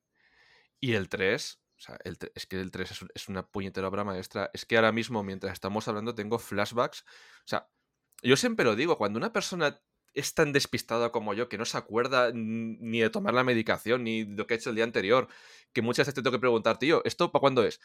Y aún así, tengo flashbacks del puñetero loro de The End. De, em, de Sorrow. Del el, el final con el Big Boss, con la Big Boss, la tengo eh, grabado a fuego, tío. O sea, es que has Sí. conseguido Sí, hay- meterte en mi cabeza. Es que hay ciertas cosas que se te quedan, o yo qué sé, yo recuerdo mucho, que es, que es una escena que casi roza el ridículo, de Ocelot matando avispas, dándole vueltas a... a A la esta, sí, sí, tío, sí, sí. Que está ahí, pa, pa, pa, pa, pa, reventándolas todas, porque es que... Aparte es que es muy japonés este juego para ciertas cosas, ¿no? Sí. Cuando se presenta a Ocelot, ¿sabes? Que está ahí como, soy Ocelot, ¿sabes? Y hace así estos gestos que hace él tan teatreros Sí. con, con lo mismo a cámara lenta para que lo veas, cómo hace sus gestos. Y el em, You're Pretty Good, esa frase que se ha quedado luego súper Sí. icónica de él, ¿no? Que es de hecho su frase de despedida. Es que este juego está lleno de, de, de un fanservice y un lore que se ha creado él, que cada frase la acaba convirtiendo en icónica, porque el, el Kept You Waiting, lo mismo. En un juego solo es una frase, sin más. Y al final era un. Te pongo el tráiler del juego y aparece Snake y te dice el Sí. Kept You Waiting y ya estás en casa. ¿Sabes? sí, Ha vuelto. sí. Es increíble, tío. Es increíble. De hecho, a mí Ocelot, eh, tú le odias Es, es- es un personajazo, tío. cuando Es está un- en, los primeros juegos, tío, pero cuando juegas a este y luego juegas al 5, dices, joder, es que me cae bien. Es que, es que Ocelot es, es el eje de todo. Sí, sí. es el eje de todo. O sea, cuando tú acabas con los, los cinco juegos eh, numerados eh, y canónicos, porque de los, de los juegos extra para otras consolas los sé que son canónicos, los sé que no. Pero al final todo ha pesado sobre sus hombros. Él ha estado jugando con todos para conseguir eh, el objetivo final. sí. Ha, sido él en todo momento. De hecho, solamente hay una persona a quien no, a quien no, a quien no le traiciona, Mm, que es a, a The Boss. A su madre, correcto. ¿Qué Sí, sí. dices? Joder. Es que es increíble, tío. Es que es increíble. Es que es. Encima, tiene un lore tan denso, pero que te encaja a la perfección. O sea, es sí, que. sí, sí, sí. Es, es- además es un lore muy complejo, por eso tampoco eh, queremos entrar ahí, aunque estaría muy guay. Pero, pero es que es muy complejo y, y tienes que estar muy concentrado en todo lo que estás diciendo. Pero yo, además, lo comenté hace unos días en un tweet. En la guía de, de Metal Gear Solid 4 tienes el resumen de, de todo el lore contado cronológicamente. Y es tela marinera. Pero No, es que- tela marinera, es que es complejísimo Y es que lo malo está de esto. hilado todo es, es una salvajada. Y los agentes dobles, agentes triples, eh, los patriots, las inteligencias artificiales, el legado de los filósofos, es que son tantas cosas que, Es que lo que malo de no me tío- atrevo a meterme en ese ajo porque es un follón. No, no, que, que lo malo de esto es que como metas la pata, mm, te van a Sí, no, ya. crucificar. Sí, no, ya tienes a 300 diciendo, pues eso no es así. Em, como hemos dicho al principio, esto se lo dejamos a, a los superentendidos que se lo saben todo de memoria y lo van a decir mucho mejor que nosotros. Nosotros aquí estamos hablando de sentimientos, Sí, tío. de sentimientos, que al final eh, para mí es lo más importante cuando afrontas una cosa de estas, porque además son juegos que, que apelan a tus sentimientos, te llegan muy, muy adentro. Yo con Metal Gear Solid 3 lloré en varias secuencias y me da igual decirlo. Tiene algunos momentos que son durísimos. El momento de la tortura en este, en este juego lo llevan a otro nivel. Es que, A otro nivel completamente. Carlos, hay que tener un equilibrio. Un equilibrio porque yo veo que últimamente se resta importancia a cuando alguien que tiene una edad te habla, por ejemplo, de PSX, de Super Nintendo y tal, es que nos cuentas tus recuerdos y eso no es como se vivió porque yo te doy datos fríos. Dentro de 50 años no va a haber nadie que haya vivido la llegada de PlayStation. No va a haber nadie que haya llegado eh, a ver la, la- la llegada de Super Nintendo. Hay que aprovechar ahora, tío. O sea, hay que aprovechar ahora. Que a lo mejor son datos que son sesgados por nuestros recuerdos, pero es lo que vivimos en el momento. Claro, a mí al final, yo cuando, cuando yo le pregunto a alguien por un juego, no quiero que me cuente datos fríos, quiero saber lo que ha sentido con ese juego, qué ha significado para él. Ahí es donde te das cuenta si ese juego te importa o no te importa, o te merece la pena probar o no te merece la pena probar. Yo cuando le pregunto a alguien, oye, tío, ¿este juego qué te ha parecido? Su respuesta no es, eh, ha vendido 5 millones de copias. Mira, si, es que al final, mira... Esa, esa no es su respuesta, ni es eh, una explicación del lore profundo del juego. Si yo a alguien le pregunto eh, por los juegos de Yokotaro, por ejemplo, que yo los amo con toda mi alma, no, o mejor dicho, si alguien me pregunta por los juegos de Yokotaro, no le voy a hablar de, pues esto va enlazado con esto y esto va enlazado con esto y tienes que hacer no sé qué y tienes que hacer no sé cuántos. No, le digo, tío, este juego me ha marcado. Me ha marcado. O sea, me ha, roto la vida. ¿Por qué me ha roto la vida? Porque me cuenta unas cosas tan profundas que me remueven por dentro. Eso es lo que yo le cuento a alguien para que lo juegue. Yo, mira, muy fácil. bueno, es nuestro punto de vista al final. Que alguien se coja un libro sobre la Segunda Guerra Mundial y que alguien se coja un documental sobre supervivientes de la Segunda Guerra Mundial. A ver qué te llena más la patata. Leerte letras o ver a la gente que lo ha vivido y decir, ups.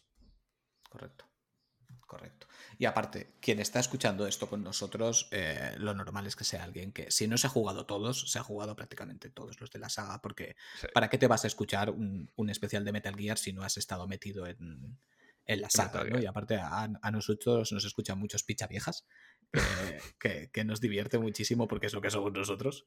Y, y, vosotros sabéis también, como nosotros, qué significó pelear contra The Boss en ese campo de flores blancas ¿Sabes? Enfrentarte a alguien con quien no te quieres enfrentar, que sabes que ella tampoco se quiere enfrentar contigo, que sabes que la tienes que matar, ella sabe que la tienes que matar, y de hecho hacen una cosa muy cabrona que te duele en el alma, y es que cuando la vences, te dejan la pantalla eh, eh, fría, no sé cómo decirlo, te dejan ahí quieto, apuntándola con la pistola, y hasta que tú no le das, no sigue y está ya tirada en el suelo y tú apuntándola y ahí te dejan. Y tú estás ahí y diciendo, tengo que disparar. No lo va a hacer el juego por mí. Aquí se ha quedado. Hasta que no le dé, de aquí no nos movemos. Y es durísimo. Psicológicamente es durísimo porque no la quieres matar. Porque ya lo sabes todo. Sabes lo que ha hecho. Sabes que ella va a quedar como un despojo de la sociedad, una traidora y tú vas a quedar como el que ha matado a la traidora y no lo es. Yo siempre, siempre lo digo mucho. Mira, es que, lo digo y se me ponen los pelos de punta, eh, tío, de verdad. Ver la violencia. Esto te digo, por ejemplo, de, la serie de las tofas, que la gente que ha visto la serie y la gente que ha jugado al juego. No es lo mismo verte la serie, que es ver la violencia, a tú jugar al juego y ejercer esa misma violencia. Tú, o sea, algo tan simple como el hecho de apretar un botón ya te conecta como el autor de los actos. Correcto. Y joder, o sea, hay juegos que se te hace duro, ¿eh? Sí. Decir... es que claro, ahí, como bien has dicho, es que eres tú el que lo está haciendo. No, no, no lo está haciendo eh, Big Boss. Eres tú el que aprieta el gatillo. Y te lo dejan bien claro. No es eh, acaba el combate porque le has pegado 300 tiros y se acabó. No, no, no. Da el tiro de gracia. Acaba con ella y se convierten esos pétalos blancos en, pétalos rojos cuando disparas, que eso de hecho aparece en el tráiler de, del Metal Gear Delta. Al final salen unos pétalos blancos que se van haciendo rojos, es así como muy fugaz, pero, pero se aprecia ya en para decirte, acuérdate de lo que se viene, acuérdate de lo que se viene que va a ser gordo. Y, después... claro, y, la, y la canción, tío, la canción, Snake Eater. Es que ah. A ver si lo digo bien. Donna Burkroll. Muy bien, muy bien. Tu mujer no te dará de guantazos. Sí, pues es que es, una tía porque Metal Gear ya no son los juegos, tío, es la música. Es la música. Sí, sí. De, hecho, ellos lo saben tan bien que en el trailer te lo han metido, ¿eh? esa, primera frase, el What a Thrill. Es que es. ¡Ah! Es que además tengo el recuerdo de empezar el videojuego, pasar la secuencia de introducción, que empezar esa música y decir, Buah, estoy en una peli de James Bond, esto es la bomba. Sí, Esto es la bomba. Es que todo lo que implicó ese juego para mí en el momento, cómo me gustan los videojuegos, tío. Cómo me gustan los videojuegos. Significó tanto, significó tantísimo ese juego a tantos niveles. ¿Sabes? Que es que no, no lo puedo ni explicar. Es que son momentos de esos que son ¡pa! y te pegan la hostia que ahora por desgracia pasa tan poco. Sí, Porque tío. pasa es- muy poco. Me ha pasado en los últimos 10 años. A lo mejor me ha pasado con tres juegos, cuatro. Es que, mira, o sea, es que lo, de, lo de Kojima con, con, con la, con la banda sonora es, es increíble. De hecho, de hecho, Elige muy Eh, bien las canciones, elige muy bien. e- el otro día me lo señaló David Martínez, que los que no le conozcan fue el, el que estaba al frente de Hobby Consolas hasta hace muy poco tiempo, que hay un plagio que hizo Tapi Iwase en Metal Gear, que copió una canción y luego cuando hizo la, la reversión Gregson Williams, al final saltó el pastel con esa entrevista a Kojima en plan de, oye, mira, ¿te suena de algo? Y creo que se llamaba Soldado de Invierno y era de un autor ruso, que era la misma canción un poco tocada. Mm, Pero dices, joder, son japoneses. Lo- Ellos lo de licencias sí. no lo llevan muy claro, tío. Que, que de hecho, mira, a mí me gusta, me gusta muchísimo precisamente la evolución del, del tema principal, o sea, de, Sí. de Metal Gear Solid. En el primero es como súper electrónico. En el segundo, en Guns of the Patriots, no, Guns of the Patriots, en Sons of Liberty, Metal Gear Sí. Solid 2, es electrónica pero ligeramente orquestral. Pero es que cuando ya nos vamos a Metal Gear Solid 3 ya es ultra rimbombante, muchísimo más densa, ya no es nada electrónica porque estamos en el pasado, es completamente orquestral y es increíble. Mi versión favorita, sin duda alguna, del tema principal de Metal Gear Solid es la de Snake Eater. Me pareció una salvajada. En la cascada, tío, en la cascada. O sea, cuando sientas la Es- cascada ahí... Es espectacular. Brutal. De hecho, en, en mi lista de reproducción que tengo de música de videojuegos, tengo esa versión en concreto porque me parece. De brutal. hecho, y la del- evidentemente la, canción es Snake Eater, claro. de hecho, la del primer Metal Gear es tan así porque está muy, influici- muy influenciada por la de Rescate en Nueva York, que era muy parecida. Mm. De hecho, Ocelot es eh, Lee Van Cleef. o sea, es que es él. O sea, Bueno, es que, es que si nos ponemos a hablar de las referencias que, emitió Kojima, de, vamos a ver, tú te coges los dos primeros Metal Gear de MSX que no los hemos nombrado, el Metal Gear a secas y Metal Gear 2 Solid Snake, em, Big Boss, es Sean Connery. Sean Connery. Pero Y que sin, Snake. sin- sin vergüenza ninguna es la cara de Sean Connery. Snake no era. Snake no era. Joder, eh, Mel Gibson, creo que también. Eh, sí, pero estaba inspirado también en otra película. No sé si era En el, en el Nueva de. Terminator. En el de Terminator. En, en este que se llama Pliskin de apellido, que por eso luego se lo No, es. a... eh, Pliskin. eh, joder, ¿cómo se llama este? El de. El, el de la Galaxia. También. No, no lo sé, es, es irrelevante. Eh, Kojima cogía referencias por todas partes y le encantaba y las metía ahí y, y ahí te la calzas, ¿sabes? Ahí te la Sí, sí. llevas. Es que has, has dado en el punto de los MSX porque nosotros no les jugamos en, su momento. evidentemente. En la versión HD Es que venían de- los- incluidos en el 3. Los de MSX era uno del 87 y el otro del 90, si no Sí, me equivoco. por ahí Entonces, era. Que sí, que, que estábamos vivos, pero vaya, en mi casa nunca hubo un MSX. Yo No, a los ver. jugué luego en primero emulados y luego en una de las versiones. No me acuerdo si está en los HD Remake o... Sí, sí, sí, no sí, sé. les tengo, ese juego yo ahí, en, en HD Remake. Er- Era ahí donde los metieron, ¿verdad? Sí, sí, sí, que sí. los habían metido en uno y los volví a jugar. Primero fueron emulados y luego fue ahí. Y a ver, que molan un montón, pero claro, en el ver. momento no los habíamos jugado. Que, quien diga que ha jugado a Metal Gear en MSX, eran. Puede haber gente, ¿vale? Pero eran muy de nicho. eh, Y, Sí, sí, y aparte MSX aquí, pues, ¿qué quieres que te diga? y de hecho, me sorprende que haya gente. Con el tema este que hubo de Metal Gear es una franquicia diferente a Metal Gear Solid y tal y cual, no sé qué. Metal Gear, lo que es Metal Gear Solid, iba a ser un remake de Metal Gear 2. Es que iba a ser un remake. Hasta que Kojima dijo, oye, ¿y si mejor no hacemos una nueva historia? Pero hay escenarios que son iguales, situaciones que son iguales. Al final, lo que No, y dijo que- Kojima es... Y que ves, ves los orígenes ahí, tú lo ves y ves el. Por, por- por las circunstancias de la época, que no se podía hacer de otra manera, ¿sabes? Pues infiltración para que la máquina lo pudiera mover, porque Claro. no podía, pero lo mismo, te metías en la parte de atrás de los camiones a coger las armas, sí, estaban sí. las raciones, estaba el codec, estaba todo, Es que es muy fácil. estaba todo. Eh, El Metal Gear 2 en Japón fue un bombazo. Cuando le dijeron, porque además no iba a ser para PlayStation, iba a ser para 3, 3D, eh, 3DO, que era otra cosa por ahí diferente que había. Sí, Cuando se- Panasonic. Sí, cuando fue a PlayStation, Kojima dijo, si esto, si esto lo ha petado en, en Japón y lo hago en 3D y peta en el mundo, tengo que ser yo quien esté en la cresta de la ola. Y ahí tenemos lo del Metal Gear y, y lo de un juego de Hideo Kojima. Porque el tío vio el futuro y dijo, hostias, tengo que estar aquí porque lo va a Tengo que poner a Hideo Kojima Game en todas partes. La nieve está mal. Sí, sí, sí.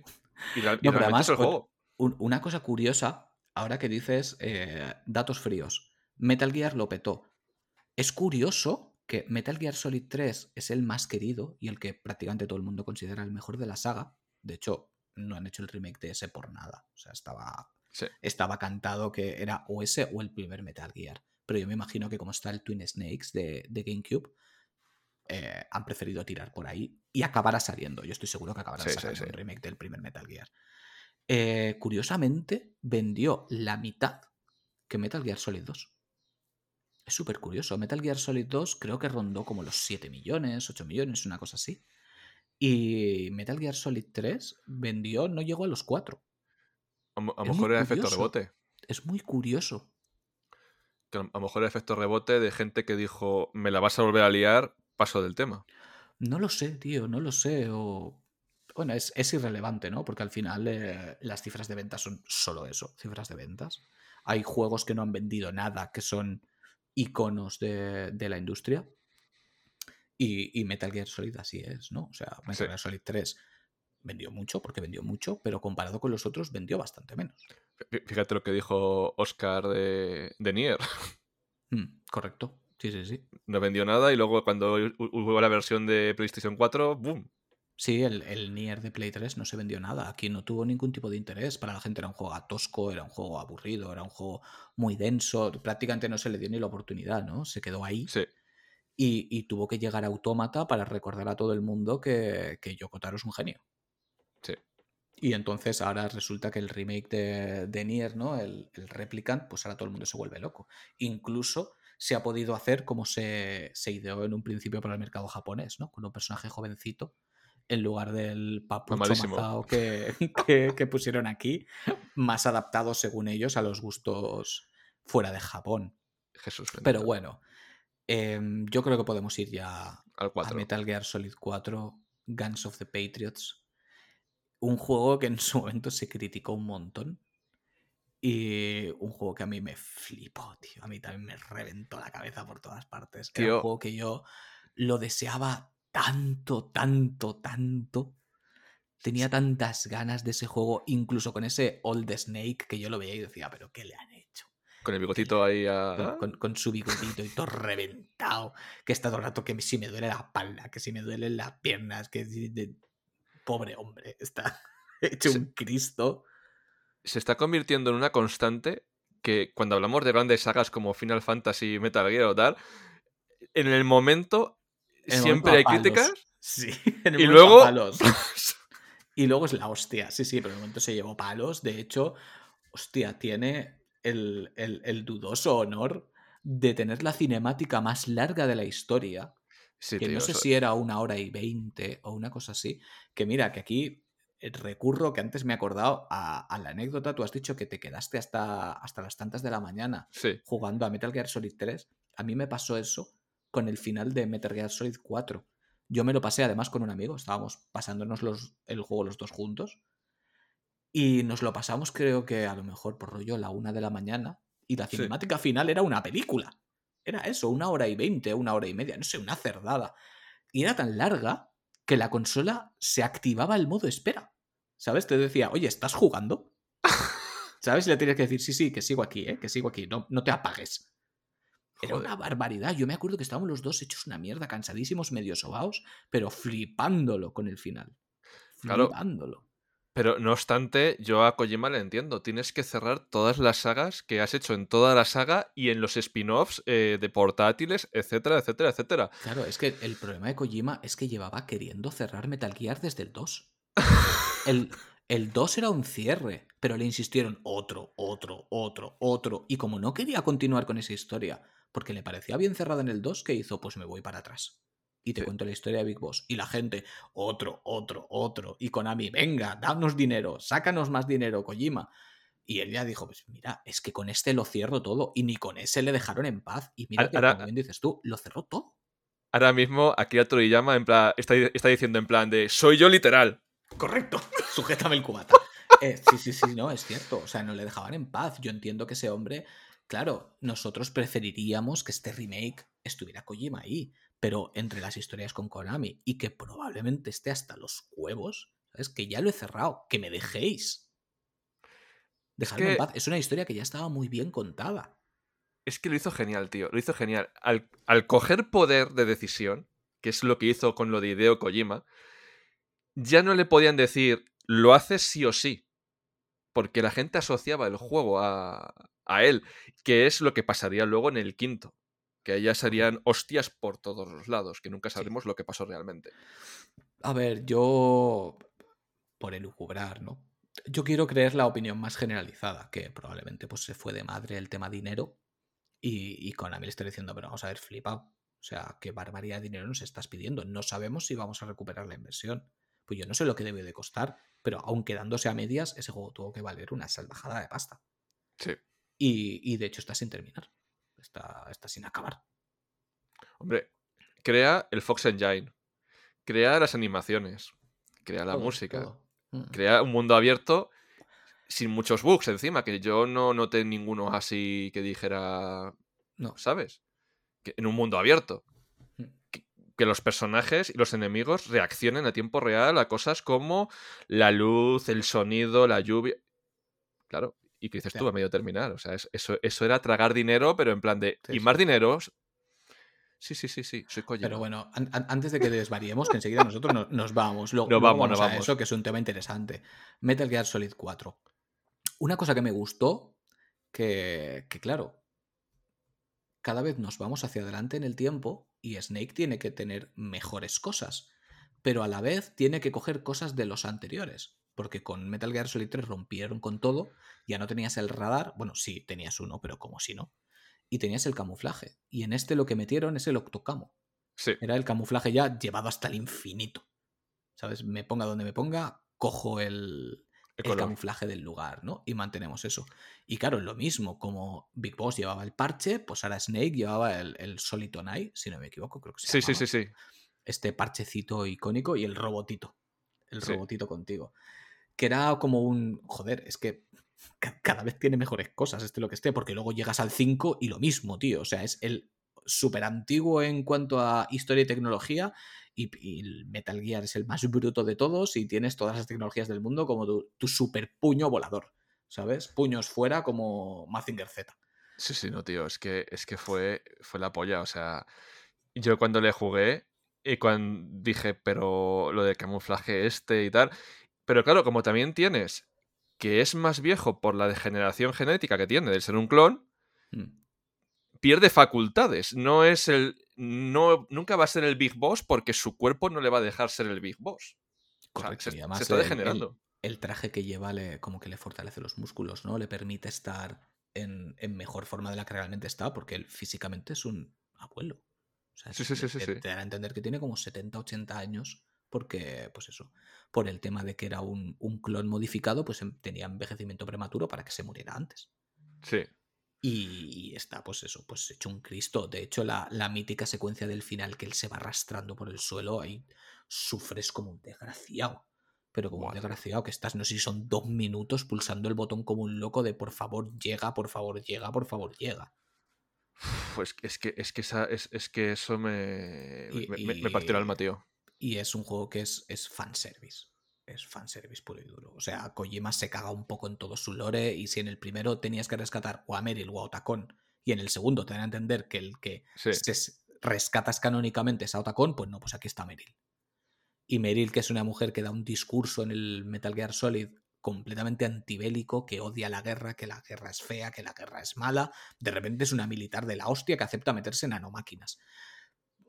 Pues sí que es verdad Sí. que aunque es un juego que a mí me flipa y, y lo adoro, pues tiene cosas que dices, has cogido tu lore y lo has utilizado como has querido para sacar el juego que te da la gana. Sí, tío. Y, dem- y además, este juego es, tiene el- unos personajes icónicos de enemigos, pero que fueron muy infravaloradas porque eran como modelos con trajes. Las Beauty and Beast, sí. Sí, Pero si tú te ponías a ver el, tras, el trasfondo de ellas, eran todas mujeres que habían tenido traumas de guerra. Correcto. Las habían medio lavado el cerebro y les habían ponido, eh, joder, ponido, puesto trajes. Sí. Y habían mezclado poderes de varios eh, personajes en cada ella. En, en Sí. ca- en cada una de ellas. Y dices, joder, o sea, es que encima es cuando estás más jodido y es cuando te enfrentas a los peores enemigos, porque encima Mm. tenían trajes de alta tecnología y los poderes de todos los enemigos a los cuales estás enfrentado tú y de vos, y dices, joder, de Big Boss, perdón. Y dices, joder, tío, joder. Sí, sí. Sí, lo que pasa es que ese, ese juego además tiene uno de los momentos más fanservice, pero a la vez uno de los momentos que, sabiendo que iba a llegar, estabas deseando, que era volver a Shadow Moses. Bueno, es que ese, ese- que ese fue, eso fue. To- todo ese capítulo, porque el juego este está repartido en capítulos, es el primer juego de la saga que, que te lo ponen por capítulos. Todo el capítulo de Shadow Moses es increíble, con los flashbacks que te van poniendo, cuando ve la cámara, cuando ve la zona del helipuerto donde tenía que aparecer. Es. Yo Sí, estaba tío. jugando y era como irreal. Era un. ¿Qué, qué hacemos aquí otra vez? Esto es, es increíble.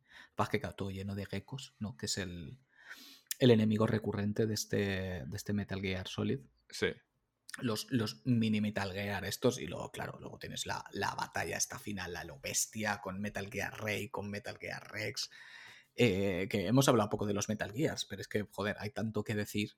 Joder, pero ¿no te parece que este juego es como los flashbacks que, como los flashbacks que tienes antes de morir? Sí, Estás recordando viejos enemigos, Sí, sí, sí, sí. viejas zonas. Y además que el final del juego es. Yo creo que Jue- No Juega gu- mucho contigo, juega Claro. mucho contigo. no no gustó por eso, tío. Yo creo que no gustó porque tú te esperabas que, que Snake fuera eterno y te están diciendo que no. Mm. Que, Sí, sí. Sí, sí, de que- hecho, que no. olvídate, olvídate de Snake después de eso. O sea, no hay. Aparte de que Kojima no debería, ahí no hay más que rascar. La historia de, de Solid Snake está contada, ¿no? De, de David. Después de eso ya no hay más que contar. Lo que pasa es que sí que es verdad que tú, claro, se acababa el juego y estabas ahí en el. en el cementerio. Y de repente te ponen a Big Boss ahí y dices, ¿pero qué me estás contando? ¿Sabes? No, que es que pues el cuerpo estaba por ahí, pues lo hemos revivido, pues le hemos mantenido las constantes. Y dices, pero tío, ¿qué fumada es esta? Es que una fumada porque el cuerpo que está durante todo el juego es el de El de Solidus. Solidus, correcto. Pero es que el cabrón ya lo hace varias veces de meter dobles. Sí. Dobles y triples, sí, lo que Sí, le da sí, la sí, gana. sí. Y dices Sí, tú, sí, sí. Por eso joder. decimos que el, que el lore es tan sumamente denso, porque es que hay jugadas a, a no sé cuántas bandas. O sea, em, ¿cómo se llama esta Big Mama que aparece en este? Que es. eh, ¿Cómo se llama su personaje? La madre que me parió. A ver, espérate, lo busco yo. Porque me sale ahora solo Big Mama. Pues aparece una. Eh, Big Mama Metal Gear. Joder, aparece un restaurante. Es que es un nombre ruso que nunca me acuerdo. Que era Eva y se llamaba Tatiana. Correcto, correcto, sí. Que era. No, era triple espía directamente. Que al Sí. final ella trabajaba para los chinos y lo, y lo traiciona, pero como ella lo quería, luego lo, lo, lo apoya y se une a él en todo y, y al final pues juega con el tema del cuerpo de Solidus, pero al final son sus hijos, porque ella era la que había engendrado a Les Enfants Terribles, que es como los llaman a, a los clones de Big Boss, y de Es ahí que- su Big Mama. Es que yo he visto informaciones que se contradicen porque no dice luego eh, David, eh, Solid Snake, que su madre era japonesa y que usaron cuerpos de japonesa. No sé, es que, es, es que eso hay hay que mirarlo con Wiki porque tiene líos y líos y vueltas. Y, y otra vez te digo una cosa, porque si, si te das cuenta, al final del Metal Gear 1 ya empiezas con los líos porque se supone que Liquid tenía los genes dominantes, Sí, correcto. Y, Pe- y David los recesivos. pero no era así. Era al revés. Y te lo dicen en la llamada de después.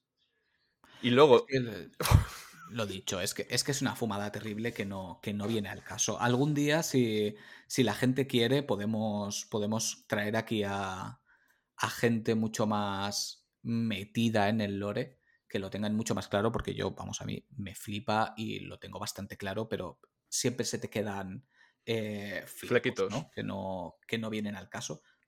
Pero vaya, es una historia densísima que tenían que cerrar de algún modo. Y yo me imagino que Kojima metió a Big Boss al final porque quería cerrar esa fase, ¿no? Quería que, que padre e hijo se encontraran y que su padre es el que le dijera, ya está. ¿Sabes? Se acabó, olvídate. Y había en ese momento icónico que aparece el, el mayor cero, ¿no? En la, en la silla de ruedas. Sí.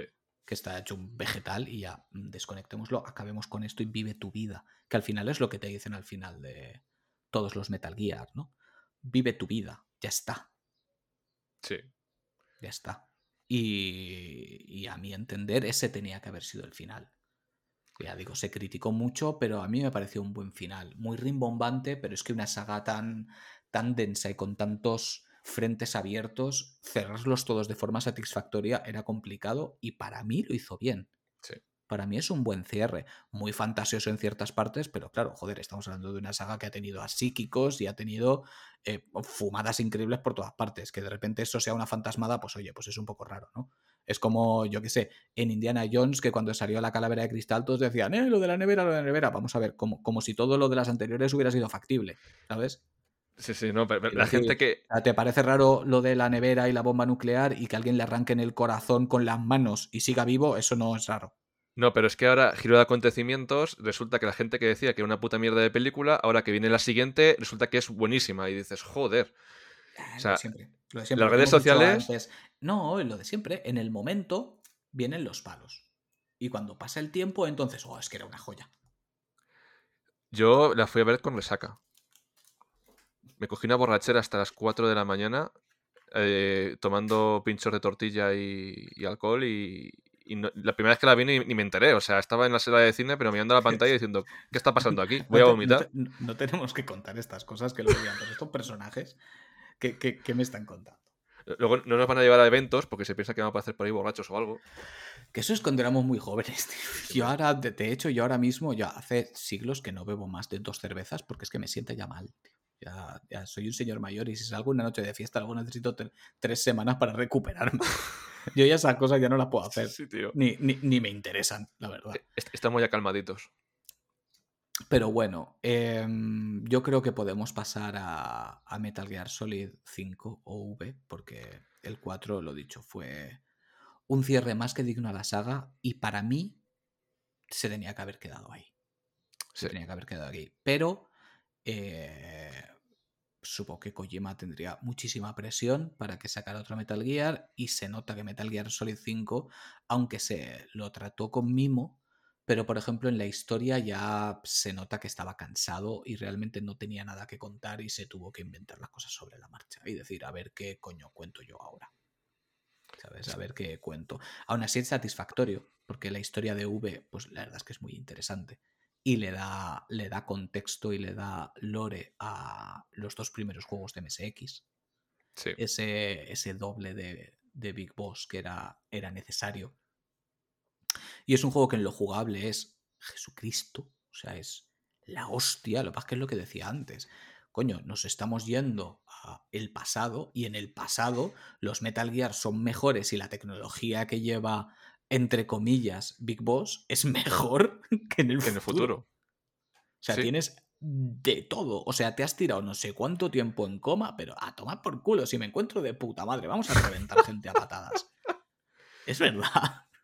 Sí, que de tío. hecho hay que decir que este juego realmente es como si estuviera dividido en dos, porque está, está Ground Zeroes, que fue este aperitivo, por así decirlo, o demo, no sé cómo llamarlo, eh, que nada, que si sabías lo que tenías que hacer, te duraba 20 minutos, pero que a mí me flipó, ¿eh? O sea, a mí me No, encantó. no, sí, sí, sí. Yo me lo pasé súper bien. Fueron 30 pavos cuando salió, bien invertidos, lo disfruté muchísimo. Pero ahí ya nos llevamos el primer, el primer susto, que no sé si fue a conciencia o fue algún problema con David Hayter, porque el doblador de Big Boss dejó de ser él y fue Kiefer Sutherland. El de 24. El de 24, correcto, que, que lo hizo muy bien, pero claro, no era David Hater. Y tú eres, ¿pero por qué? ¿Pero por qué no es David Hater? Pues claro, luego está aquello de. Porque esto no sé si alguna vez ha quedado claro. Si alguien lo sabe, que nos lo diga en comentarios, porque sinceramente no lo voy a buscar. no sé si fue un tema de problemas con David Hater o que sabiendo que no es Big Boss, conscientemente le pusieron otro doblaje. Lo que pasa es que eso sería raro porque en la parte de Ground Zeroes sí que es el auténtico Big Boss. Ahí sí que lo es. Y después de todo el accidente ya pues viene ese, ese desdoblamiento, ¿no? Con el médico. Pero en, ya en The Phantom Pain es cuando ya eres V. Entonces no sé, no sé cómo estuvo ahí el tema. No sé cómo estuvo ahí el tema. Pero aunque el doblaje era chulo, pero a mí esa parte me dolió porque, porque aparte del mítico Alfonso Vallés, al final con quien más horas hemos pasado como Solid Snake y, y del que escuchamos el Kept You Waiting y este tipo de cosas es de David Hater. Sí. Que siempre va a ser Solid Snake. Siempre, siempre, tío. Es, que, aparte hasta se parece el cabrón. Sí, sí, ¿no? Y, cuando era más joven, ya que está un poquito más mayor, cuando era más joven, no sé si hizo una vez un cosplay o algo, digo, pero hijo de puta, si es que eres, si es, que eres igual. Es clavado, es clavado. Si es que es igual. Y, y yo el 5, tío, es el Metal Gear al que le debo una rejugada a conciencia. Sí, yo también lo pienso. Yo también lo pienso. Que lo, debería de rejugar. Y Jaime también. Jaime Brotons de Reserva de Maná, que nos está escuchando ahora. Tío, va por ti. Sí, sí, sí. No, deberíamos de rejugarlo los tres a la vez e irlo comentando. Sí. porque pues sí, sí que es cierto que es un juego que creo que lo merece porque, a ver, me lo pasé muy bien, ¿eh? Me lo pasé muy bien. Lo que pasa es que sí que es cierto que una vez te pasas todas las misiones del juego, luego te hacen volvértelas a pasar, pero con otras condiciones. Y es como un, tío, qué pereza. ¿Otra vez? Porque es un juego que al principio te, te, vuela muchísimo la cabeza porque es, puedes hacer lo que te dé la gana, básicamente. O sea, eres eres Dios. O sea, los soldados no son nada para ti. Es que, es que puedes hacer lo que quieras con ellos, son, son trapos, no valen para nada. Y, em, y, luego el lore lo tienes que buscar más densamente porque tienes que escuchar mogollón de cassettes y se hace un poco pesado estar escuchando cassettes todo el rato con el Wallman. Em, pero claro, la jugabilidad es tan bruta que, que, quieres seguir jugando y quieres seguir avanzando, pero sí que es cierto que todo ese trozo del final de repetir a mí se me hizo muy pesado. Y yo reconozco que lo acabé por la mítica misión del final, que se supone que era el final verdadero y toda la historia, y fue por cabezonería. De decir, tengo que llegar, tengo que llegar. Pero se me hizo pesado. Se me hizo pesado. Tío. Es que. Yo, es que lo he dicho cuatro veces en este programa y siempre lo diré. Hay que rejugar los juegos porque hay impresiones que de primeras pueden ser muy, muy positivas o pueden ser muy negativas y a veces hay que jugarlos con la cabeza fría y ver. es necesario, es necesario lo que está ahí, porque muchas veces dices, tanto para bien para mal, ¿eh? Yo he cogido juegos eh, tiempo después y digo, joder, pues lo mismo tenía un poquito de hype cuando lo jugué. Sí, lo mismo ahora se hace bola. Hmm. Claro, o al revés, que dices, coño, a lo mejor no le di la oportunidad que se merecía. Pues siempre hay que buscar un ratito para volver a estos juegos. Y lo que dices tú, es que esta saga se merece que la, metemos una rejugada, pero de cero. Pero hay que buscar tiempo, tío.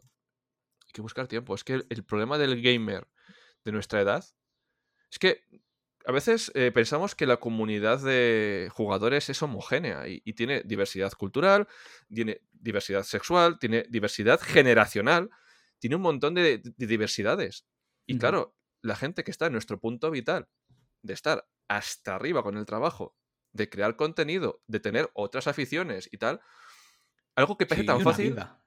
Claro, es que te dices, no, pues ponte. digo, ponte, ¿no? Eh, llevo sin tocar el Zelda una semana porque tengo que jugar a otro juego y, entre comillas, tengo, porque me está flipando el juego que estoy jugando. Eh, sí, no, yo estoy igual, yo estoy con, otro juego aparte que no puedo nombrar todavía. Y, y, tienes que buscar huecos. Y aún así he jugado un ratito a, a Solid y a Snake Eater porque creo que por lo menos volver a tener esas sensaciones durante un ratito era un poquito necesario, porque aunque tiremos toda esta conversación de, recuerdo y de sentimiento y no de dato, em, ese momento me lo tenía que dar, que además fue, fue muy curioso porque lo puse en Twitter, puse, mm, ¿y si me pongo a jugar a Metal Gear Solid 3? Y me escribió Fran Saga Y, me, puso, si vas a jugar al Zelda. y digo, pues, pues razón no te falta, porque sí, porque le dediqué un rato, porque era necesario dedicarle ese rato y, volver a ponerte en las botas de Big Boss y decir, ¿qué es lo que me hizo sentir? Y acordarte y decir, ah, sí, qué cabrón, es verdad. ¿Sabes? Pero no podía dedicarle el tiempo de volvérmelo a pasar, porque es que aparte que para este especial, ¿qué tenemos que hacer? Volvernos a pasar todos los juegos. Lo que decíamos al principio, aquí tenemos que tirar de, de sentimientos y de lo que implicó para nosotros. De esto va nuestros análisis de las También te digo una cosa, tío. O sea, si realmente viviéramos de estos, a mí no me importaría. Pero es lo que dices. Hombre, caro, no te jode. Si yo eh, me dedico en cuerpo y alma solamente a esto, pues evidentemente no saco el análisis ahora, ¿sabes? O este, este remember que estamos haciendo y lo saco dentro de dos semanas después de haberme los pasado todos de carrerilla otra vez. Pero es que esto, es que no va de esto. Es que ese es, el problema, tío. Es que no va de esto. Nosotros hablamos desde el corazón y contamos siempre las cosas desde el corazón. No, como decimos siempre, ya hay gente que hace estas cosas Em, de aportar los datos más concretos a su manera y lo hacen mucho mejor que nosotros. Nosotros no vamos de eso. Vamos de tirar de la patata y con cabeza. Claro, es, una cosa más de, de, de, sentimientos, de ir por casa. Lo que decimos siempre y lo que nos dice la gente siempre, de sentarnos a tomar una cerveza y comentar. Con mucho sentimiento, pero, pero, sin que nos ciegue la nostalgia. Correcto. Que eso tampoco mola, tío, porque a veces parece que todo, todo pasado fue mejor. A mí me pasa mucho, tío, con los 80. O sea, los 80 que les tenemos como... Me encantan los 80, las películas y todo. Sí. Pero coño, que, que, que, España estaba en la droga. O sea, que, había un montón de yonkis, que había un montón de problemas sociales, que había un montón de cosas que parece que lo estamos idealizando. Y, y, no era del todo así. O sea, es buscar un poquito el equilibrio de decir cómo me mola esto, pero también darle el puntito de a lo mejor no era tan bueno. Correcto. Pero en este caso, por suerte, sí que podemos decir que la saga Metal Gear sí que era tan buena. Sí, que era tan buena. Sí que es verdad que las ansias de dinero, que son normales, porque al final esto lo llevan compañías, porque si dependiera de simplemente de Kojima, del creativo, eh, hubieran habido muchísimos menos juegos, evidentemente, y no, hablamos ya de los spin-offs. probablemente o, o, no existirían directamente o habrían tres en vez de 300. Eh, pero por suerte, pues bueno, tenemos una saga espectacular. Yo recomendaría a todo el mundo que jugara por lo menos a los numerados. Yo creo que merece la pena, si alguno te lo has dejado por el camino, juégalos todos, desde el 1 hasta el 5. Porque todos eh, en su medida merecen la pena. Mira, lo decías tú con el Zelda, en aquel programa de Zelda, de que si tú comunicas o, o trabajas comunicando, es una de las sagas que no puedes decir no la he jugado porque ha influenciado. Correcto. Hay, hay ciertos juegos que lo decimos siempre, si eres un comunicador, necesitas cierto bagaje. Y no digo que tengas que jugar a todos los Metal Gear, pero hay, hay ciertos títulos que, que han marcado una tendencia, que han sentado bases, que han marcado cátedra. No haber jugado a Solid Snake o a. O sea, Solid Snake, perdón. o a. O a Snake Eater incluso a Sons of Liberty, hostia, em, creo que son necesarios. Es que han creado un género, han, sentado bases en la industria, han creado un género, como tú dices, sí. tenemos Hippon Fighter y tenemos. Eh, joder, ¿cómo se llama esto de Ubisoft? Joder. El de Ubisoft, el. Splinter Cell, joder. El Splinter Cell. Splinter Cell, sí. Valorar lo que hace bueno uno, lo que hace mejor el otro. De, hecho, en su momento, el Siphon Filter se consideraba el Metal Gear eh, de Hacendado.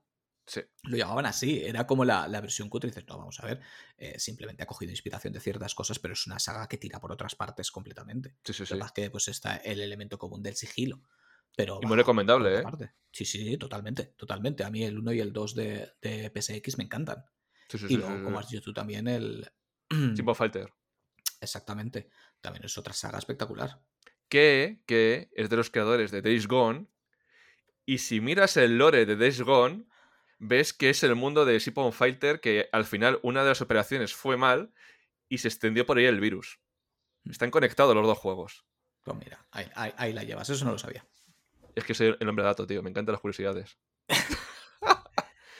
Entonces, sí, yo, yo considero, yo como ser humano independiente, que es necesario. Es necesario. ciertas cosas que mm, para tener una visión global es necesario haber jugado. Y aparte que, joder, que son juegos reales. Y quitando em, Guns of the Patriots, Metal Gear Solid 4, que solo se puede jugar en PlayStation 3, única y exclusivamente. No está en ninguna otra plataforma. Tienes que De tener momento. la consola y el juego para poder jugar. De momento, correcto. Eh, todos los demás tienes mil maneras de jugarlos. Mil maneras. Tienes las versiones originales, tienes los HD, tienes, eh, en fin, lo que quieras. Tienes mil opciones Sí. para jugarlos. Y si no, pues te los emulas. Quiero decir, puedes si quieres. Y, y sí, como has dicho, el 4, yo tengo esperanzas de que lo, de que lo reediten, porque también anunció Konami que iba a salir un pack con Metal Gear Solid 2 y 3, los dos de MSX, todo en un Sí. bonito pack que se llama Volumen 1. Sí. Así que yo asumo que habrá un volumen 2, donde metan como mínimo. Em, yo me imagino que estará Peace Walker, imagino, imagino que estará Portable Ops, Sí. asumo. Y espero, y creo que estará Guns of the Patriots ahí también metido. Sí, no sí, sé si se atreverán a meter también eh, Ground Zeroes y Phantom Pain, no sé si cabrá. Em, igual si cabe los meten todos, ¿sabes? Si te hacen ahí un, un macro pack. Si es por- colección, Pero por lo menos el 4 lo tienen que meter, porque es que si no tienes una Play 3 no puedes jugar. Fin. Sí. Es que, no sé, yo, yo es una cosa que siempre creo que, que cuando tú te gusta el cine, la literatura, el manga, el manga, el, el cómic y tal, siempre hay, eh, siempre hay obras cumbres que tú no puedes decir, yo no he, he leído ningún cómic, por ejemplo, de Frank Miller. Tú no puedes decir eso. Tú, o yo no he visto ninguna película de Tarantino, o yo no he visto ninguna película de Kurosawa. Si Mm. te gusta un medio, hay gente que, que sienta unas bases y con sus obras inspira, pero a un mundo, tío. a un Correcto. mundo. Otra cosa es que te guste, porque te puede no gustar. Quiero decir, no te tiene por qué gustar todo. Pero por lo menos tienes, tienes que probarlo. Sí. Tienes, tienes que tener una visión global. Como has dicho tú, puede no gustarte Tarantino. Pero si eres un fanático del cine, como mínimo, debes de ver algunas y, y entender esa perspectiva, ¿no? Y esa forma suya tan personal de hacer el cine. Te guste o no, pero tú Sí, lo tío. puedes apreciar. Es como yo siempre me lo llevo a la música, ¿no? Porque es, es lo mío. Yo hay cantidad de grupos que son increíbles y que no me gustan. Pero que los he escuchado porque consideraba que debía entender qué es lo que había creado esa gente y por qué. Y lo puedes apreciar musicalmente hablando y decir, madre mía, esto es complejísimo, es la hostia, o crearon un género o X sin que te guste. Sí, tío. Porque es que pasa, hay, hay grupazos que técnicamente son barbaridades, pero barbaridades, y a mí no me dicen nada. Y los escucho y no me hacen sentir nada, pero aprecias y dices, joder, lo que han hecho aquí es una barbaridad, para el que le guste. Para, te- para que tu opinión tenga cierto valor, tu opinión tiene que tener cierta perspectiva. Y si no has visto el bosque, pues no, no sabes lo que hay detrás. Entonces, claro, tú imagínate tocar el Tunic, que va a salir en breve, Mm, sin haber jugado un Zelda. Claro. Te estás perdiendo muchas cosas. Te pierdes muchas cosas. Y tío, yo creo que ha sido un repaso por la saga espectacular, ¿eh? Sí, sí, sí. Me quedo, me quedo contento porque es una saga que me daba mucho miedo tocar, por eso lo hemos retrasado tanto, pero ahora era el momento. Era el momento con el anuncio del, del remake, este Metal Gear Solid Delta. Veremos a ver cómo sale. Esperemos que nuestros miedos desaparezcan conforme vayamos sepando más cosas, sabiendo más cosas. Sí. Tío, eh, ¿me tiro a la piscina? Tírate. Eh, ponemos una encuesta. Bueno, en Evox no podemos, pero en Evox puedes dejar comentarios. En Spotify puedo dejar encuestas. Eh, pongo todos los Metal Gears y si queréis que venga algo nuevo de Metal Gear, elegís el Metal Gear. Correcto. Oye, pues mira. Sí, sí, sí, Sí. A ver qué. A ver por dónde respira la gente. Porque, claro, a nosotros nos gustaría analizar.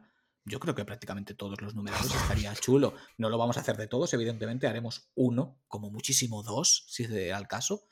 Pero sí, porque todos tienen lo suyo, ¿no? El, el Solid por ser el, el que pegó el pelotazo en la Play, Sons of Liberty por su complejidad argumental, Snake Eater porque, vamos, Porque a, a- a- a mi parecer es el mejor de todos.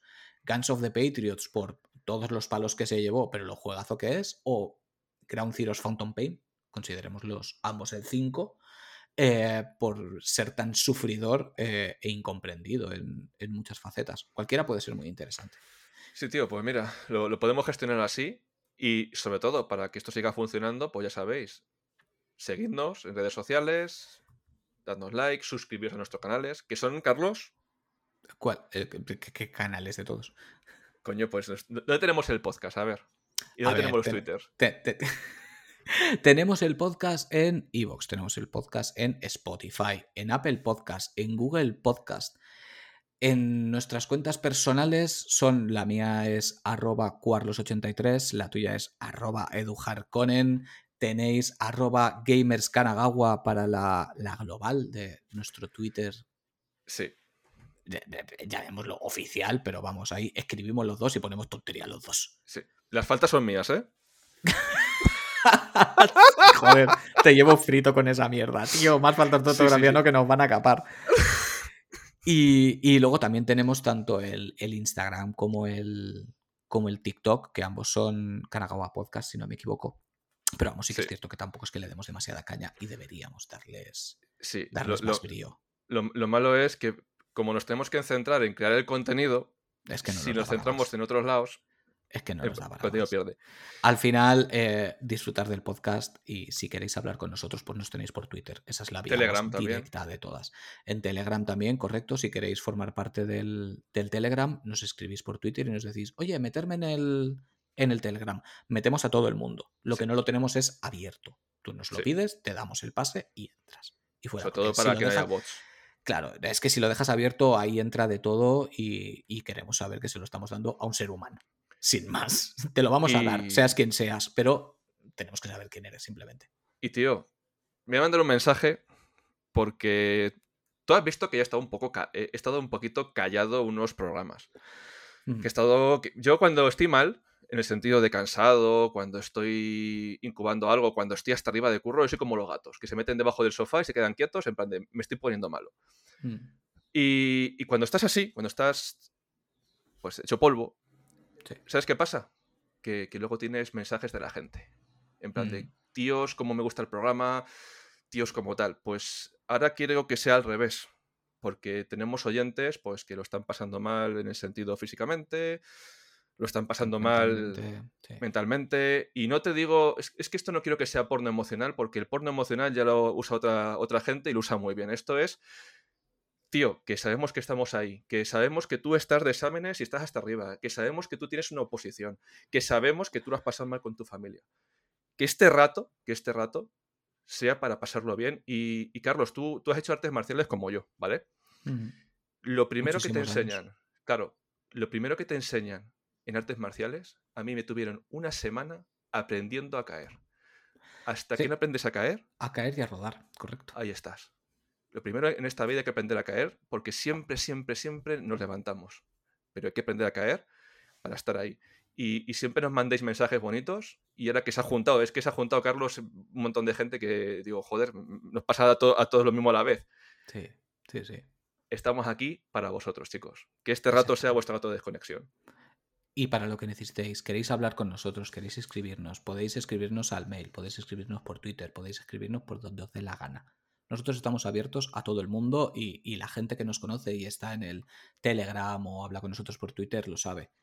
Lo que necesitéis, nos encanta hablar con la gente, lo decimos siempre. Este podcast se creó para poder hablar con gente de videojuegos. Y no solo con la gente que viene de la industria aquí, sino con todo el mundo. Si no hay nada que nos guste más que poder hablar de videojuegos.